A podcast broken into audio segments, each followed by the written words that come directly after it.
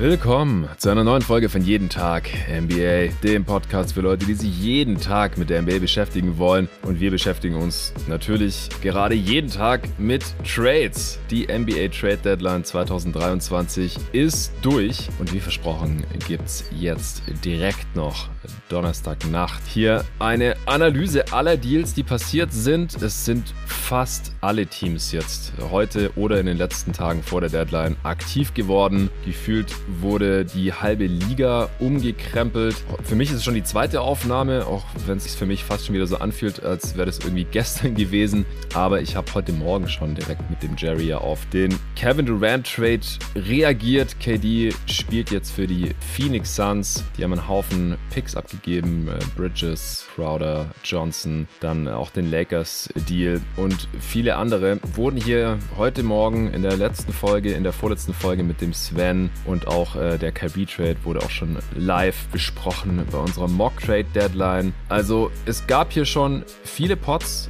zu potenziellen Trades, zu tatsächlichen Trades und heute kriegen wir bestimmt nochmal eine Stunde oder zwei, vielleicht auch mehr, ich weiß es nicht, voll mit allem, was hier heute am Donnerstagabend deutscher Zeit nochmal passiert ist. Ich sage jetzt nicht, dass es ein kurzer, knackiger Pod wird, weil das klappt sowieso nicht.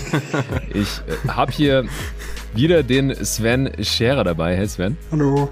Und den Luca Cellar. Hallo. Herr Jungs, wie geht's euch jetzt hier? Ich weiß, dass ihr beide mega Bock hattet äh, auf dem Pod. Die, die Hörer freuen sich auch schon, hat der eine oder andere schon auf Twitter geschrieben oder im Supporter Discord. Äh, ich freue mich auch mega. Wir haben hier einiges zu besprechen. Erstmal du vielleicht, Luca. Mit Sven habe ich ja erst vorgestern gesprochen. Ja. Wie hast du jetzt hier den heutigen Tag und die letzten Tage vor der Deadline erlebt? Es war heute ein sehr, sehr gefährlicher Tag für mich, weil ich habe um 15.30 Uhr eine Prüfung geschrieben, ähm, bin dann um halb acht aufgestanden, irgendwie irgendwie so im Autopilot auf Twitter gegangen ah. und der so, boah, Kevin Durant wurde getradet und dann natürlich erstmal gefühlt eine Stunde am Handy hängen geblieben, konnte nicht weg, muss mich damit irgendwie beschäftigen und dann habe ich ja. gesagt, okay, ähm, bevor ich jetzt irgendwie hier weiter zu Hause nur Twitter rumhänge und nicht genug von der Trade Deadline bekomme, fahre ich schon mal davor in die Hochschule und lerne dort noch ein bisschen. Da ist das Risiko geringer, dass ich am Handy da die ganze Zeit hänge. Wegen der Trade Deadline, dann war die Prüfung irgendwann um 17 Uhr zu Ende und dann natürlich nur Twitter, nur Podcast. Ich habe auf der Rückfahrt in der Bahn den Pod mit dir und Jerry angehört und einfach nur wow. Also was für eine Trade Deadline ist unglaublich viel passiert. Wir haben extrem viel zu besprechen und ich habe einfach nur Bock darauf. Yes, ich auch. Machen wir gleich. Gleich geht's los. Noch kurz, Sven, deine Eindrücke. Wir haben vor ja, 48 Stunden ungefähr erst unsere letzte gemeinsame Aufnahme beendet. Seitdem ist viel passiert. Äh, wir haben uns da noch kurz drüber aufgeregt, dass nachdem wir aufgelegt haben, direkt noch Kessler Edwards zu den Kings geschickt wurde und wir das nicht noch im Pod besprechen konnten. Äh, seitdem sind gefühlt nochmal 20 Trades oder so durchgekommen. Wie geht's dir jetzt? War das die, die verrückteste Deadline, an die du dich erinnern kannst? Ja, ich glaube definitiv. Also es gab sicher die ein oder andere, wo große Namen auch schon getradet wurden. Also wir nehmen mal die vor zwölf Jahren, 2011, äh, Darren Williams, Mello. Dann gab es mhm. ja den Garrett Wallace Trade, der nachher dann zu äh, Damian Lillard bei den Blazers wurde. Das stimmt. Äh, da war, wurde Dragic äh, wurde getradet, Jeff Green gegen mhm. Kendrick Perkins, ähm, äh, Mike Bibby so als großer Name, auch wenn er da nicht mehr in den besten Jahren war. Also da waren schon mhm einige Spieler dabei, die über die Ladentecke gingen. Ähm, aber äh, dieses Jahr, das toppt ja alles. Also allein Kevin Durant ist ja vom, vom Spielertyp her jemand, der wird halt nur alle zehn Jahre dann also irgendwann mal so getradet. Ja. Äh, und äh, das ist ja kaum zu überbieten. Ja, aber auch, auch was Klasse drunter und auch was Masse angeht, ist wirklich viel passiert. Ja, auf jeden Fall. Also ich, ich habe da heute auch nochmal drüber nachgedacht. Wir haben uns ja über die letzten Jahre, vielleicht ja ungefähr das letzte Jahrzehnt, gerade auch durch Durant, davor vielleicht schon LeBron, aber auch so spätestens seit Durant, dran gewöhnt, dass so Superstars, auch Top 5, Top 3 Spieler dieser Liga, und wenn man es noch ein bisschen ausweitet, dann wären es natürlich eher noch mehr, per Free Agency das Team wechseln. Aber dass die getradet werden und dann auch noch während der laufenden Saison, das erleben wir eigentlich nie. Also Kevin Durant wurde vorher auch noch nie getradet. LeBron wurde auch noch nie getradet. Also dass so absolute Topspieler dieser Liga per Trade das Team wechseln, das ist extremst selten. Klar, KD ist jetzt schon 34, der ist vielleicht schon langsam late prime. Auf der anderen Seite habe ich mit Jerry heute Morgen auch schon drüber gesprochen, spielt er vielleicht gerade die beste Regular Season seiner Karriere oder hat sie gespielt, bis äh, er jetzt eben diese Knieverletzung erlitten hat. Aber das, das ist schon, schon echt heftig. Ich äh, hatte jetzt noch mal ja, zwölf Stunden circa, um über den Deal nachzudenken, mich ein bisschen zu erholen, mich als Suns-Fan auch äh, drauf einzustellen, aber so richtig an den Gedanken an KD im Suns-Jersey habe ich mich noch nicht gewöhnt. und die Teams waren ja dann auch noch nicht fertig. Die Nets und Suns haben noch kleine Deals gemacht. Die Mavs haben komischerweise jetzt nichts mehr gemacht. Also es gab Teams, die jetzt schon was vor der Deadline erledigt hatten, die jetzt nichts mehr äh, gemacht haben heute hier vor der Deadline. Es gab jetzt auch keinen richtig großen Trade mehr, aber es sind noch viele mittelgroße bis kleinere Trades äh, passiert. Contender haben sich noch verstärkt mit kleineren Moves. Es ist auch so ein bisschen die Deadline der Rückkehrer, ist mir aufgefallen. Also D'Angelo Russell zurück zu den Lakers, TJ Warren zurück zu den Suns. Da hatte ich ja schon mit Jerry heute Morgen drüber gesprochen. Aber Gary Payton II ist zurück bei den Warriors. Eric Gordon ist zurück bei den Clippers, wenn den er mal gedraftet wurde. John Wall ist schon wieder bei den Houston Rockets gelandet irgendwie. George Hill ist zurück bei den Indiana Pacers. Also wer jetzt letztendlich da überhaupt für die nochmal auflaufen wird, also gerade bei Wall und vielleicht auch bei George Hill ist es eher fraglich. Aber das ist äh, schon eine kleine interessante Side Note, dass sie so viele Spieler wieder bei ihren ehemaligen Teams gelandet sind. Dann war es wie gesagt eine sehr aktive Deadline. Also wenn wir bis zum Hachimura Trade, der ja noch nicht so lange her ist, zurückgehen und den noch so mit zur Deadline zählen oder zu den Deadline Deals zählen, dann haben die Wizards ja auch was gemacht. Dann haben jetzt alle Teams, bis auf die Chicago Bulls und Cleveland Cavaliers, was gemacht in den letzten Tagen und Wochen. Also 28 von 30 Teams, wenn mich gerade nicht alles täuscht. Das ja, könnte man jetzt auch ein bisschen auf die Dämonen der Vergangenheit bei diesen beiden Teams äh, schieben, die sie an vergangenen Trade Deadlines, äh, also Deals, die sie an vergangenen Trade Deadlines gemacht haben, die sie jetzt heute hier ja, mit weniger Assets zurückgelassen haben, um noch irgendwie sich zu verbessern. Denn dadurch, dass die Bulls nichts gemacht haben, ja, bleiben sie jetzt erstmal dieses Borderline Play-in, Borderline Play-off-Team. Und das liegt halt daran, dass sie vor zwei Jahren an der Deadline für Vucevic getradet haben. Bei den Cavs liegt es am Levert-Deal von vor einem Jahr. Aber ja, wie gesagt, ansonsten ging echt einiges ab. Obwohl jetzt zum Beispiel große Player wie die Toronto Raptors im Endeffekt nicht ihr Team auseinandergerissen haben, wie bei uns in der äh, Mock-Deadline, wo Tobi im Endeffekt Siakam, Ananobi und Van Vliet weggeschickt hat. Die sind alle noch Toronto Raptors. Äh, dann sind auch ganz heiße Trade-Kandidaten letztlich nicht getradet worden. John Collins zum Beispiel, der wird wahrscheinlich nächstes Jahr dann wieder bei den heißen Trade-Kandidaten äh, dabei sein, wenn er nicht in der Offseason getradet wird. Aber diese Saison muss er auf jeden Fall noch bei den Atlanta Hawks zu Ende spielen. Ja, Jungs, ich, ich weiß noch nicht so wirklich, was ihr ihr vom großen Trade dieser Deadline haltet, von dem zwischen den Nets und Suns, Kevin Durant und TJ Warren nach Phoenix, Michael Bridges, Cam Johnson, Jay Crowder, vier ungeschützte First-Round-Picks, also alle, die halt gingen, und ein Swap 2028 zu den äh, Brooklyn Nets. Wenn du wolltest ja mit mir erst gar nicht verhandeln über Kevin bei der Mock-Trade-Deadline. Was hältst du von dem Deal als äh, ja, Nets GM in, in unserem Format?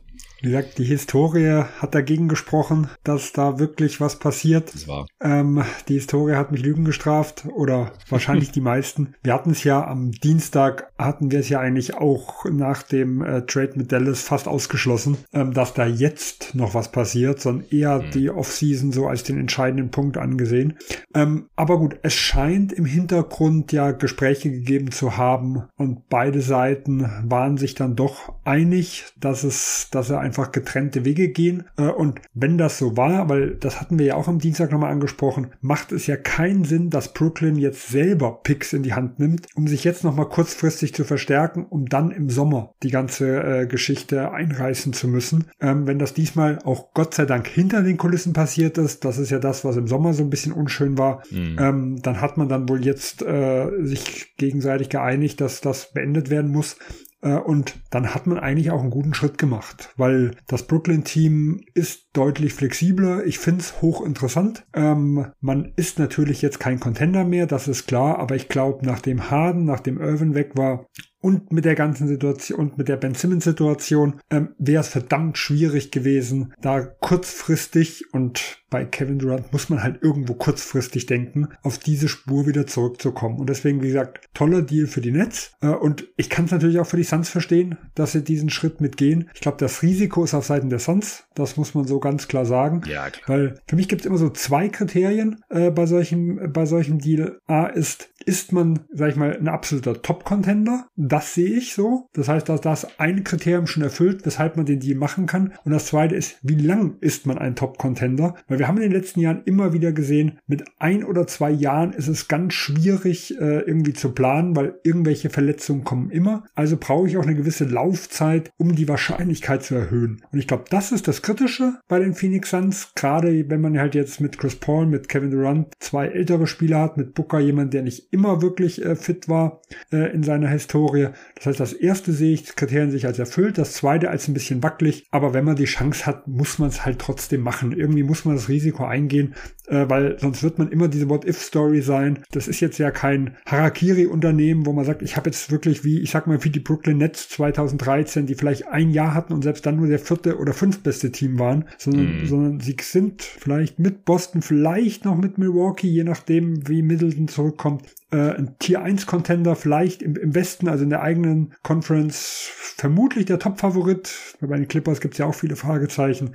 Äh, und zwei, drei Jahre, denke ich, hat man immer noch äh, auf dem Buckel und äh, das Risiko würde ich auch eingehen. Ja, ja, ich würde das soweit eigentlich alles unterschreiben. Da hat sich jetzt nichts großartig von meiner Einschätzung von heute Morgen unterschieden und bei mir auch nicht geändert. Luca, wie siehst du den Deal? Und da würde mich vor allem interessieren, wie du KD, den du diese Saison ja zeitweise zumindest zumindest als MVP auch gesehen hast, wie du da ja. den spielerischen Fit in Phoenix jetzt so siehst. Ja, also erstmal, ich sehe das sehr ähnlich wie ihr beiden. Ähm, den Deal, den müssen die Suns machen. Wenn man Kevin Durant also für ihn traden kann, dann ist es ein No-Brainer. Klar, sie haben alle Picks rausgehauen. Sie haben leider Michael Bridges abgeben müssen, Cam Johnson und mhm. Jay Crowder. Aber es ist halt Kevin Durant. Also, dass es äh, nicht billig wird, wäre von Anfang klar. Und ich finde den spielerischen Fit sehr, sehr gut. Ähm, Leute sagen jetzt, ja, die Suns haben zu wenig Defense auf dem Wing. Ja, also sind vielleicht schlechter geworden, ähm, was die Defense angeht, aber selbst da bin ich mir jetzt nicht so richtig sicher, ob das wirklich ein großes Problem in den Playoffs sein wird, weil sind wir mal ehrlich, in den Playoffs konnte Mika Bridges, Luka Doncic beispielsweise auch nicht verteidigen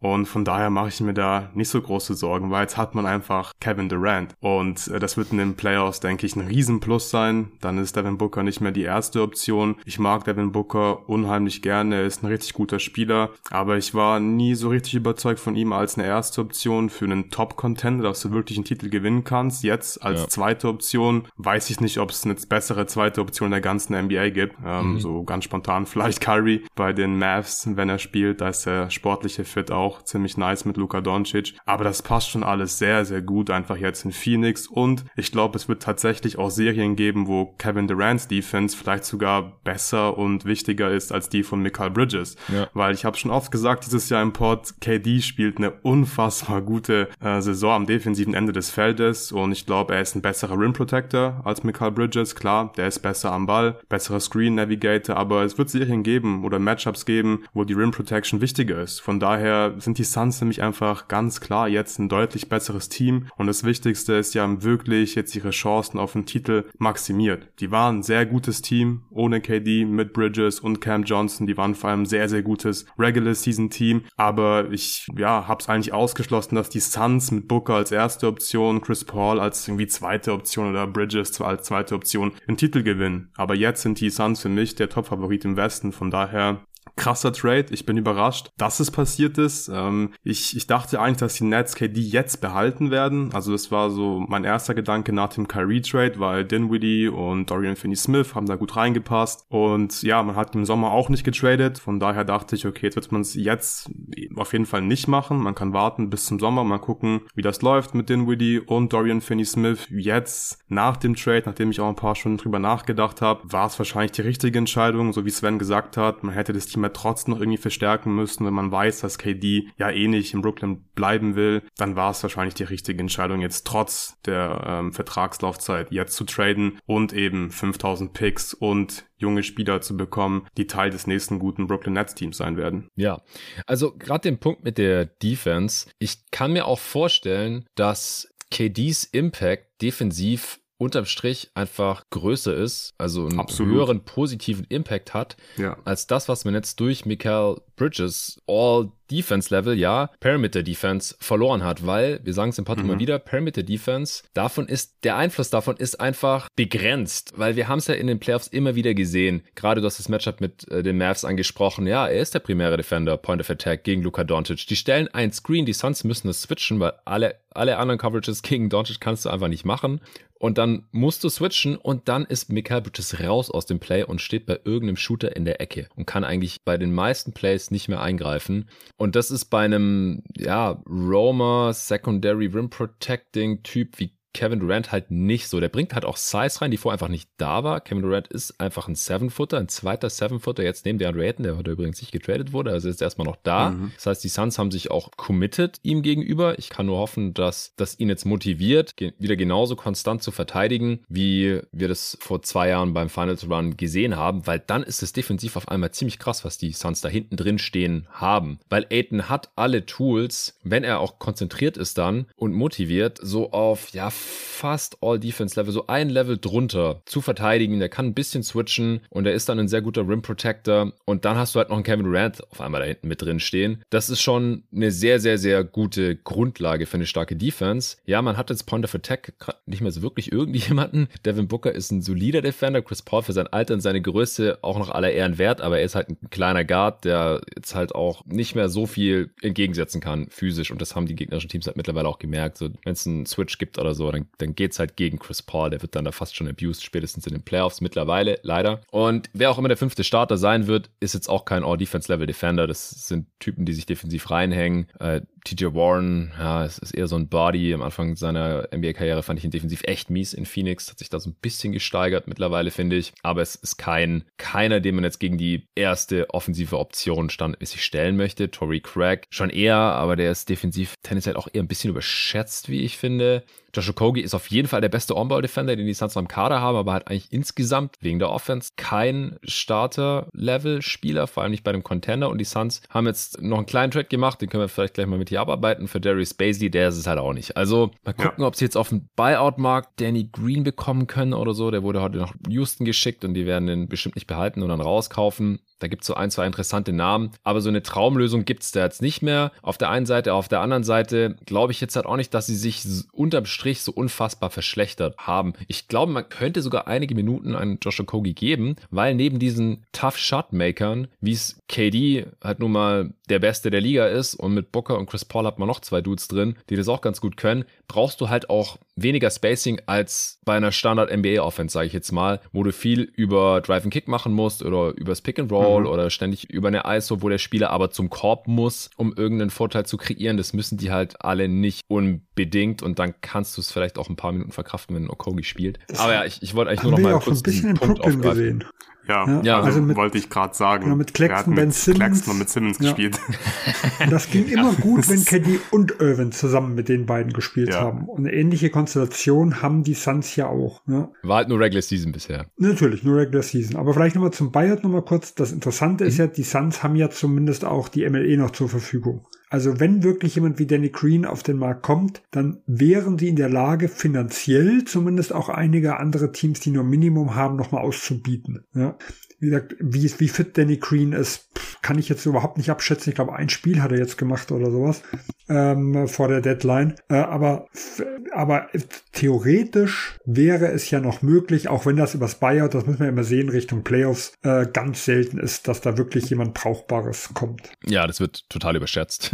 Die, äh, der Einfluss der Buyout-Spieler. Also es ist so, so selten, dass da mal ein Spieler da noch eine tragende Rolle bei einem Championship-Team spielt oder beim Team, das einen tiefen Playoff-Run hat. Die Namen klingen oft sexy, weil die früher mal gute Spieler waren, aber ja, die Realität sieht dann oft ein bisschen anders aus. Deswegen würde ich mich da jetzt auch in keinster Weise darauf verlassen. Das mit der Mid-Level-Exception natürlich nice. Da kann man halt andere Contender, die nur einen Minimumvertrag anbieten können, relativ easy ausstechen. Ja, da muss das Spiel halt nochmal ein bisschen was drauflegen bei der Luxury-Tax. Die äh, ist ja jetzt auch schon ziemlich in die Höhe geschossen durch den Durant-Trade. Was haltet ihr von, von dem Scharic für Baisley-Deal? Äh, Luca vielleicht zuerst. Ja, schwierig zu sagen. Ich hätte mir natürlich gewünscht, dass die Suns vielleicht nochmal einen etwas größeren Deal machen, um sich auf dem Flügel zu verstärken. Ähm, ich hätte es optimal gefunden, wenn sie Aiden noch geflippt hätten vor der Deadline, aber das war, denke ich, von Anfang an unrealistisch, dann nochmal so einen großen Trade zu machen nach dem KD-Trade. Er hätte auch zustimmen müssen. Ich habe jetzt, ja, ja, äh, und ich habe jetzt keine starke Meinung zu dem Schadic ähm, Baisley Trade. Ja, Schadic ist, glaube ich, einfach washed, muss man so sagen. Ob Baisley jetzt jemand ist, dem man in den Playoffs vertrauen kann, wage ich auch zu bezweifeln. Von daher, glaube ich, wird dieser Trade einfach nicht so einen großen Impact haben. Die Suns haben jetzt ein bisschen Geld gespart. Ich denke mal, dass das dann der größte Pluspunkt am Ende des Tages sein wird. Ja, 22 Millionen Tax plus die 5 Millionen, die er weniger kostet wie Dario Saric. Äh,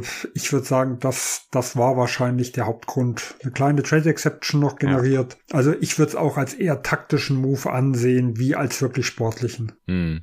Ja, ich finde es ein bisschen schade, weil Scharic sich gefangen hatte jetzt im Januar. Der hatte, also er sah echt washed aus. Ich kann mich noch erinnern, Luca, wie du mir im Sommer erzählt hast von seinen mhm. Spielen in der Nationalmannschaft äh, für ja, Kroatien. Ja, und für Phoenix ging es dann genauso weiter erstmal. Ja, bis einschließlich Dezember. Aber jetzt im Januar hat er in den 14 Spielen, ja, in 18 Minuten pro Spiel, 8 Punkte für den Freebounds, 2 Assists von der Bank gemacht. Ist halt so ein bisschen so ein Connector-Guy. Hat seine Dreier wieder getroffen, 45 Prozent, äh, 115er Offensivrating, 63 Prozent True Shooting. Also da hat er schon wieder so ein bisschen an den Dario Saric vor der Verletzung erinnert. Ja, war jetzt more Sample Size und das war halt auch nicht dieses, zwar waren ja nicht mehr die normalen Suns Pre-Trade. Er musste auch acht Spiele starten äh, und hat jetzt natürlich auch relativ wenig mit dem Team zu tun, das wir hier jetzt sehen. Und vielleicht haben die Suns auch gedacht, ja, wir können Scharic jetzt nicht irgendwie neben KD und, und Aiden da großartig spielen lassen. Und in den Playoffs würde er eh nicht mehr spielen. Und dann schauen wir lieber mal, wie es mit einem äh, ja, viel jüngeren und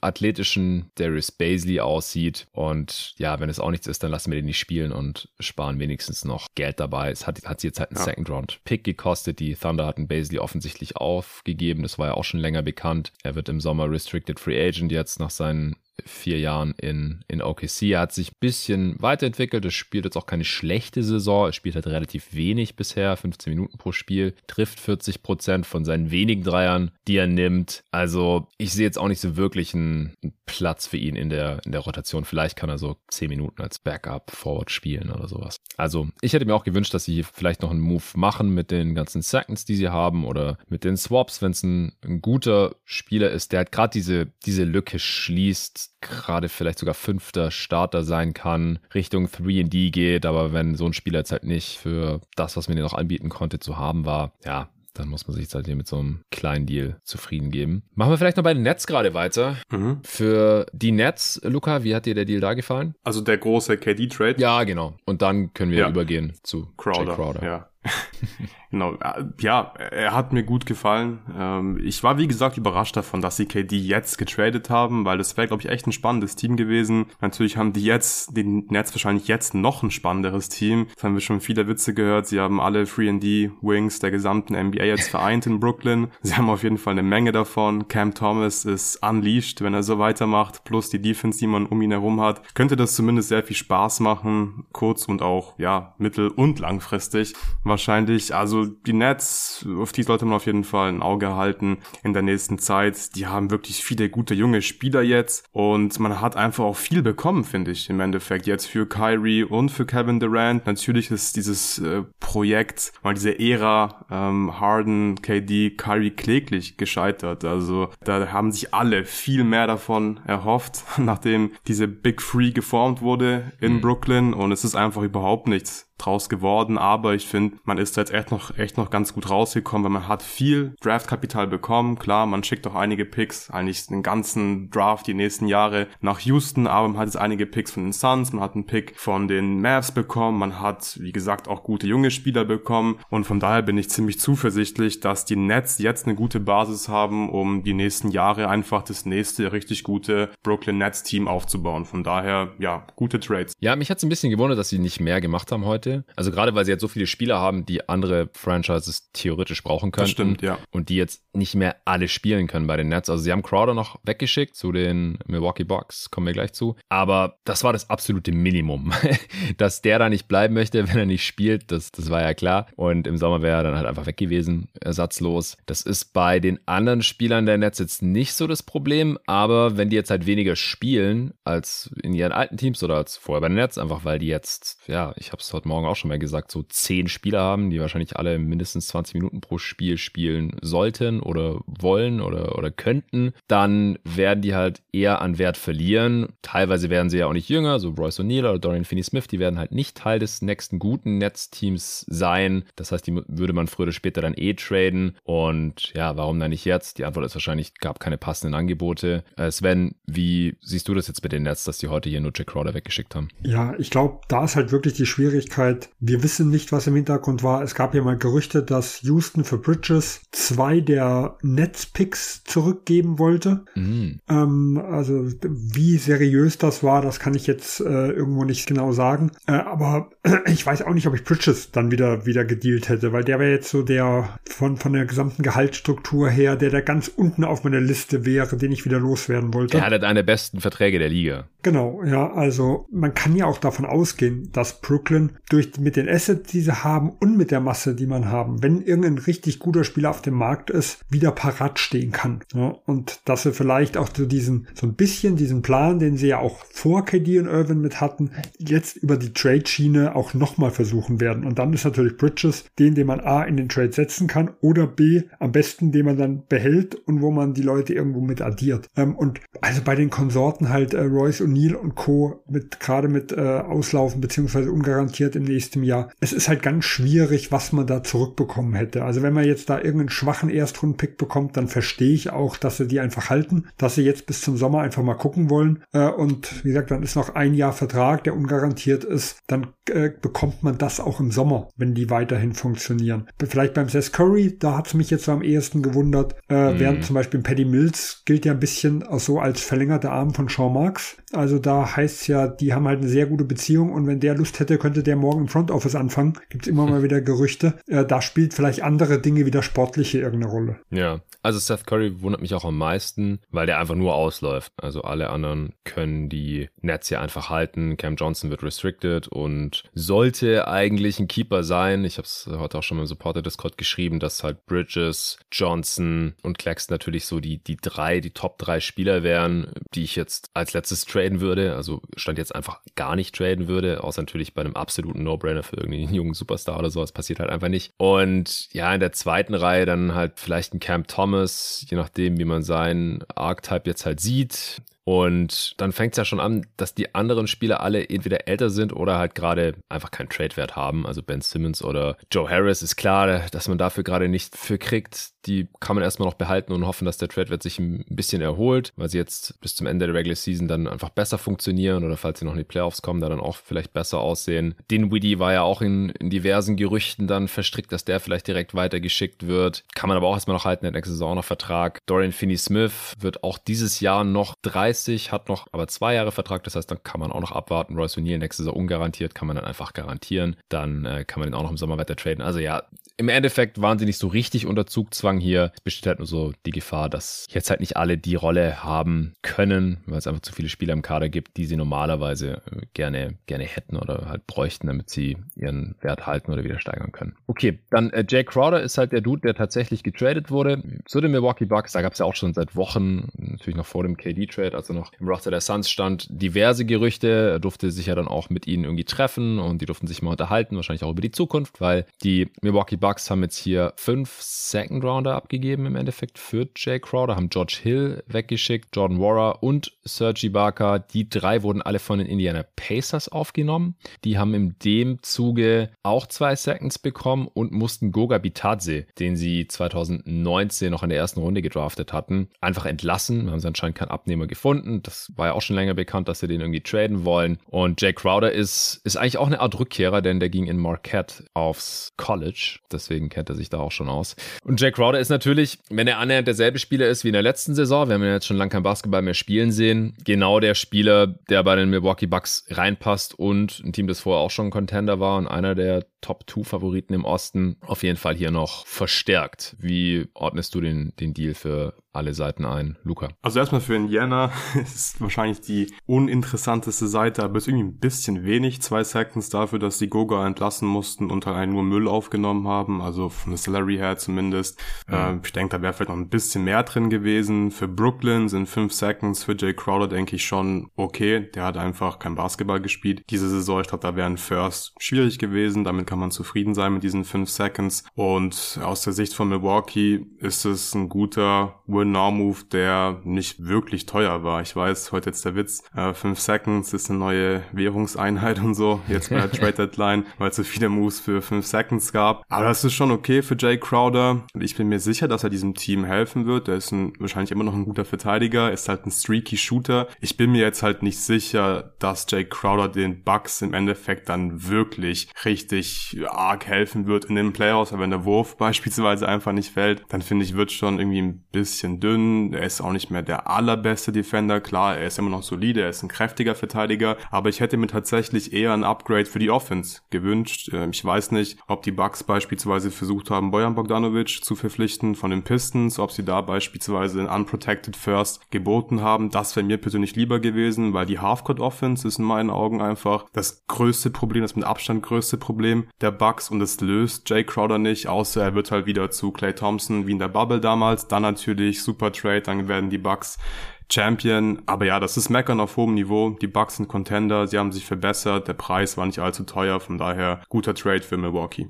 Ja, ich glaube, das ja. Einzige, was Crowder jetzt, also wo er, wo er wirklich wichtig sein kann, ist in gewissen Matchups, wenn sie vielleicht mit, ähm, mit Brook Lopez und Bobby Portis Probleme kriegen, dass er halt diese Giannis auf der 5 Line-Up mal spielen können und Crowder ja. dann quasi auf der 4 ein bisschen die Small Ball Line-Up mhm. äh, komplettiert, weil ich traue ihm jetzt nicht so viel zu, wenn er auf die 3 rutscht. Da weiß ich nicht, ob er, ob er da noch beweglich irgendwo genug ist. Aber wenn er auf der 4 spielen kann, dann denke ich schon, dass eine interessante Lineup ist. Und ich glaube, für einen Contender ist es halt so, also Bogdanovic wäre natürlich viel interessanter, aber für einen Contender ist so ein Upgrade, kann halt ja nachher das Fünkchen sein, also das Stückchen, was einen halt über das andere Team hebt. Ja, guter Punkt. Ja. Äh, Sven, du weißt auch nicht, welche 5 Seconds das sind, oder? Ich bin mir nicht mehr sicher, ob ich es vorhin irgendwo gesehen habe. Ich finde es auf jeden Fall gerade nicht mehr. Nee, ich habe auch noch, also welche welche Seconds sind, habe ich jetzt auch nicht. Ich gehe auch davon aus, dass nicht Brooklyn 5 bekommt, sondern Brooklyn 3 und Indiana ah, 2. Ja, ja, sonst hätten die Bucks Weil ich kann mir nicht vorstellen, müssen. dass die Bucks sieben Stück haben, äh, die sie jetzt ja. irgendwo abgeben können. Weil ich glaube immer, wenn es um diese Trade-Verhandlungen mit Jay Crowder waren immer so vier bis fünf auch im Gespräch. Also ich kann mir jetzt nicht vorstellen, dass die fünf plus zwei haben. Oder es kann natürlich auch sein, dass zwei von Brooklyn nach Indiana gehen, aber dass im Endeffekt dann der Nettogewinn, wenn man es mal so, so sehen will, bei Brooklyn plus drei ist äh, und nicht plus fünf. Ah, ich hab's ja, gefunden. Macht auch deutlich mehr Sinn. Ja, drei Seconds gehen nach Indiana tatsächlich und nur zwei nach Brooklyn. Okay. Oh, das wurde anders gemeldet. Ja, ja, das ist fair. Ja, also laut äh, The Athletic. 23er Bucks Second. Anscheinend hat Milwaukee da noch einen anderen und die Pacers kriegen den besseren. Steht aber nicht dran, welcher der andere ist. Dann der 24er Second der Bucks geht auch zu den Pacers. Der 25er Pacers Second, den hatten die Bucks, der geht auch zurück nach Indiana. Also die Pacers kriegen 23er, 24er und 25er Second. Einer davon ihr eigener. Und der 28er Bucks Second geht nach Brooklyn, genauso der 29er Bucks Second. Also die Bucks haben hier vier eigene Seconds weggetradet, beziehungsweise bei einem könnte es auch ein anderer sein, wenn der besser ist. Und den Pacer Second zurück nach Indiana getradet. Also die, die Nets haben nur zwei Bucks Second Round, auch wenn die sehr spät sind und die Bucks Ende der Dekade vielleicht schlechter sind als jetzt, weil Janis alt ist oder weg. Ähm, ja, die haben zwar Upside, aber ja, Jay Crowders Wert scheint hier auch nicht mehr der allerhöchste gewesen ja. zu sein. Brooklyn musste halt auch keinen Spieler zurücknehmen. Die waren vor dem Trade, glaube ich, irgendwas um die 17 Millionen über der Tax äh, und sind jetzt runter dann ja. auf 8 Millionen. Das ist ja für ein Team, was kein Contender mehr ist, nicht unwichtig. Ja, auf jeden Fall. Und von Kyrie Trade waren die 108 Millionen in der Tax und jetzt noch 8. Die haben 100 Millionen Dollar Luxury Tax gespart durch diese drei Trades. Oder vier. Die haben ja Kessler Edwards noch nach Sacramento geschickt. Das wollen wir nicht unterschlagen. Das hat die ja auch schon irgendwie 8 Millionen oder sowas äh, gespart. Also die haben durch diese vier Trades Crowder weggetradet für zwei Seconds, Kessler Edwards im Prinzip zu den Kings gedumpt for free und den Kyrie Trade zu den Mavs und den KD Trade zu den Suns haben die 100 Millionen Dollar Luxury Tax gespart. Insane. Ja, habt ihr noch was zu Netz? Ansonsten können wir, ja, die Bucks haben sonst nichts gemacht. Die Pacers, ich denke, die werden George Hill und die Barker einfach entlassen oder ja. rauskaufen, aber die verdienen so wenig, dass man die wahrscheinlich einfach entlässt. Und dann haben die ja Bitazi entlassen, wahrscheinlich, weil sie einen Warrior behalten wollen. Sonst würde es ja auch nicht so wirklich Sinn machen. Es sei denn, ja, sie gut, wollen Weil sie erst die 15 tun. Plätze brauchten. Also die können die ja nicht hm. entlassen, bevor sie aufgenommen haben. Sie mussten Taylor, glaube ich, und Bitazi entlassen. Ach, Taylor haben die auch entlassen, okay. Ja, ähm, so habe ich zumindest jetzt gehört. Also da, weil sie ja hm. drei Raster-Spots erstmal brauchen und erst sobald die Spieler ja im Indiana-Kader sind, dann können sie die entlassen, aber sie können nicht die Spieler, die sie erst äh, traden, gleichzeitig entlassen und quasi ihre eigenen Spieler behalten. Das geht nicht. Ja, ja, du hast recht. Mhm. Ja, so muss es gewesen sein. Hatten sie wohl einen Roster-Spot frei, Terry Taylor und Bitadze entlassen, dann konnten sie die drei aufnehmen und ich glaube nicht, dass sie Hill äh, oder Ibaka behalten. Wobei Hill kann ich mir noch so ein bisschen vorstellen, vielleicht als Mentor und ja, der war da schon mal, der ging ja auch in Indiana an die Uni, wenn der Bock haben sollte und sowieso keinen Landing-Spot hat jetzt bei einem Contender oder so, dann kann ich mir auch vorstellen, dass Hill bleibt. Bei Ibaka kann ich es mir nicht vorstellen. Okay, äh, Luca, welchen Deal fandst du denn noch spannend? Äh, wir können gerne irgendwo weitermachen. Ja, sollen wir noch ein bisschen über die Lakers sprechen? Ich denke, ja, die haben gerne. auch hier sehr große Moves gemacht. Ja. Da hast du ja auch schon im Pod drüber gesprochen. Viele Moves auch. Ja, viele Moves. Also erstmal, Danny Ainge ist anscheinend washed. Jetzt haben wir monatelang darüber gesprochen, oh, äh, die ganzen guten Rollenspieler, die werden auf jeden Fall teuer und äh, die wollen natürlich die Contender auch haben und Danny Ainge, der wird es da schon gut bezahlen lassen und ich finde, das ist schon sehr, sehr mager. Also ich bin so enttäuscht. ich bin echt enttäuscht. Ist krass. Also ich, ich, ich habe es mir jetzt ein paar Mal nochmal angeschaut und es ergibt irgendwie keinen Sinn, wenn man hat Westbrook aufgenommen, man hat Conley getradet, man hat Nikhil Alexander Walker weggeschickt, klar, der hat jetzt nicht so viel Value, aber halt Malik Beasley und Vanderbilt und dann irgendwie nur ein Protected First zu bekommen und ein paar Seconds ist irgendwie schon ein bisschen wenig. Äh, kann ich nicht ganz nachvollziehen, warum man das dann gemacht hat. Das ist dann halt irgendwie vielleicht ein Tank-Move, aber den Tank-Move jetzt zu machen, nachdem man halt zu gut war und sich jetzt im Plane befindet, ist halt irgendwie sehr dumm, finde ich. Also es hat mir jetzt nicht so gut gefallen aus der Sicht von Utah, aber die Lakers haben sich hier definitiv verstärkt und der Preis ist auf jeden Fall in Ordnung. Also ja. man hat jetzt hier einen Protected First abgegeben. Es ist der 2027er, der ist Top 4 geschützt. Also klar, immer noch ein gewisses Risiko da, aber wenn er halt in die Top 4 fällt, dann behalten die Lakers den Pick und dafür halt dann im Endeffekt, wie viel? Drei Spieler zu bekommen, die dir in der Regular Season zumindest wirklich weiterhelfen werden, ist schon top. Also ja. du hast Westbrook los, das ist schon mal ein Plus, einfach so. Und dann bekommst du halt Spieler rein, die wirklich auch gut neben LeBron und AD passen in der Regular Season. Also ich glaube, D'Lo, das, das, das wird schon passen. Der, der hat ja jetzt auch einen krassen Monat, glaube ich. Ich habe vor kurzem im Spiel gesehen, hat einfach jeden Dreier getroffen. Wirklich, mhm. ich, ich saß äh, vorm Fernsehen und dachte mir so, was sehe ich hier gerade?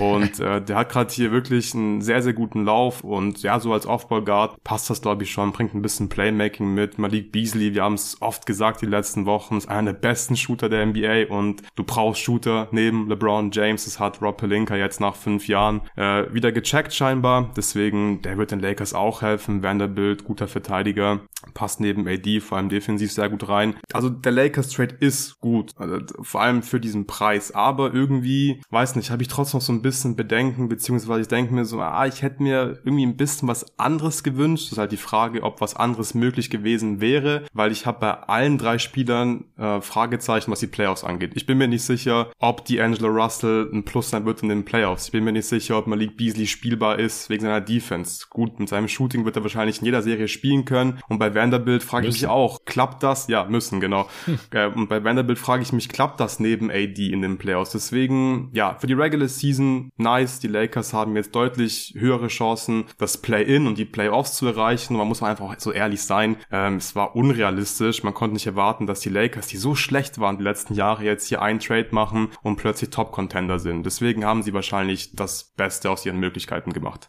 Also äh, kann ich im Großen und Ganzen zustimmen. Ich will vielleicht noch mal bei Utah noch mal anfangen. Ähm, ich, also alles, was du sagst, kann ich sehen. Ich glaube, im Vakuum haben sie deutlich zu wenig rausgeholt. Ich glaube, mhm. was man halt sehen muss, ist, wenn sie die Spieler äh, nicht im Paket verschifft hätten, Und ich glaube, im Paket mhm. gab es halt nicht so viele Optionen. Und einzeln verschifft hätten, dann hätten sie wahrscheinlich etwas mehr zurückbekommen, aber vom Pick her etwas weniger Upside. Äh, und da glaube ich halt, dass es schon möglich ist, dass dieser nur, nur Top 4 Geschützte, der halt, sagen wir mal, dann selbst im Worst Case oder im, im Best Case für Utah, sage ich mal, mit den höchsten Lottery Odds äh, zu 50-50 dann nach Utah geht, halt einfach ein anderes Upside besitzt, wie wenn ich diese drei Spieler auseinandernehme und vielleicht dann jeden oder immer mal zwei im Paket wohin schicke, wo ich dann halt irgendeinen 15. bis 20. Pick irgendwo bekomme. Und mhm. wenn ich halt jetzt, ich glaube, das war der 15. Pick, den sie über die nächsten Jahre haben, wenn ich den bekomme, und das ist ja auch, was Ainge auch immer wieder macht, gehe ich auf Upside. Und ob jetzt da noch mehr rauszuverhandeln ist. Ich glaube, das ist halt ganz schwierig. Ich sag mal, wenn die Lakers ihren, ihren Pick unprotected gemacht hätten, dann könnte ich mir auch vorstellen, dass der Bogdanovic-Deal mit Detroit eine absolute Option für die Lakers gewesen wäre, die vielleicht auch dann mhm. gerade Richtung Playoffs, Richtung Shooting mindestens genauso oder vielleicht sogar noch interessanter gewesen wäre. Und ich glaube, ja, da hätten ja. halt die Lakers vielleicht ein bisschen Leverage gehabt, weil sie nochmal Alternativen hätten. Ja, wie gesagt, begeistert bin ich davon auch nicht. Ich glaube, im Vakuum hätte ich mir auch deutlich mehr mehr vorgestellt. Ähm, aber grundsätzlich können wir schon sagen, ich, also in, Danny Ainge hat eine Historie, dass er sich, dass er in Sachen nicht verschenkt. Und deswegen habe ich halt ja, also so ein bisschen Benefit of the Doubt bei mir. Ja, ja, ja sehe ich, aber der Fehler war einfach, dass man im Sommer Spieler wie Mike Conley nicht getradet hat oder Malik Beasley. Das hätte man mit Sicherheit machen ja. können. Im Sommer ist es deutlich leichter. Und dann frage ich mich so ein bisschen, was war halt der Plan? Also in einem, in einem, in einem Draft, wo du Wemby draften kannst. Und es wäre echt möglich gewesen, dass man hier sich sehr, sehr gute Lottery Orts erarbeitet, ist es einfach meiner Meinung nach komplett bescheuert, auf Platz 10 irgendwie zu gehen, einfach zu warten bis zur Deadline und am Ende bekommst du halt nur ein Pick, der ein bisschen Upside hat. Deswegen ja. insgesamt sieht das nicht gut aus, was die Jazz die ganze Saison gemacht haben, bis zur Deadline hierhin. Was du gesagt hast, mit dem Leverage wegen Bogdanovic und so weiter, stimme ich dir zu, aber ich glaube, da hat man schon, ja, den Fehler einfach im Sommer gemacht bei den Da gehe ich jetzt aber dagegen. Ich glaube, dass Conde im Sommer gekostet hätte, ihn abzugeben. Weil im Sommer war unsere Meinung du glaubst, was Conley gekostet hätte. Ja, im, Im Sommer war unsere Meinung anders. Da war ein schlechter Vertrag und da waren die zwei Jahre Laufzeit äh, negativ. Ja, also das, das, was man mhm. so immer mitgehört hat, glaube ich, dass da hätten sie was drauflegen müssen. Ich glaube, Conleys Value ging nach oben mit den ersten Wochen, Monaten der, der Jazz-Saison. Wir können jetzt darüber unterhalten, ob vielleicht im Dezember was möglich gewesen wäre. Keine Ahnung, weil äh, wir kriegen es ja immer wieder mit, dass äh, die, die, die Teams teilweise den Druck brauchen, der Deadline, was irgendwo ist. Äh, aber wie gesagt, diese Richtung, in, in diese Richtung kann ich schlecht dagegen argumentieren. Äh, aber ich glaube auch Beasley, also den habe ich im, im Sommer auch deutlich schlechter gesehen. Ähm, ich bin mir nicht sicher, ob, ob sie auch nur annähernd das bekommen hätten im Sommer oder ob sie nicht sogar, sogar deutlich was drauflegen müssten, wie sie jetzt bekommen haben. Also da, deswegen, da, da bin ich sehr, sehr vorsichtig mit solchen Aussagen. Ah, ich glaube, for free hätte Conley schon das ein oder andere Team genommen. Also ja, das Beasley auch, Vanderbilt auch. Ja, also, ja, genau. Ja. Also ich meine, klar, sie haben ja jetzt auch was zurückbekommen. Ja gut, sie mussten jetzt halt noch irgendwelche Seconds drauflegen. Das sieht alles insgesamt ein bisschen komisch aus. Also, dass sie halt die drei Spieler abgeben, die alle irgendwie an sich zwei gute Seconds oder ein Late First oder so wert sein sollten und sie kriegen dafür jetzt einen geschützten First zurück zurück und wenn er in die Protection reinfällt, dann kriegen sie auch nur ein Second. Ähm, und dann mussten sie selber jetzt noch, haben sie zwei oder drei Seconds draufgelegt? Also, ich glaube zwei ist die, also zwei die, eigene und Minnesota dann, hat ja drei gekriegt. Einer war ja.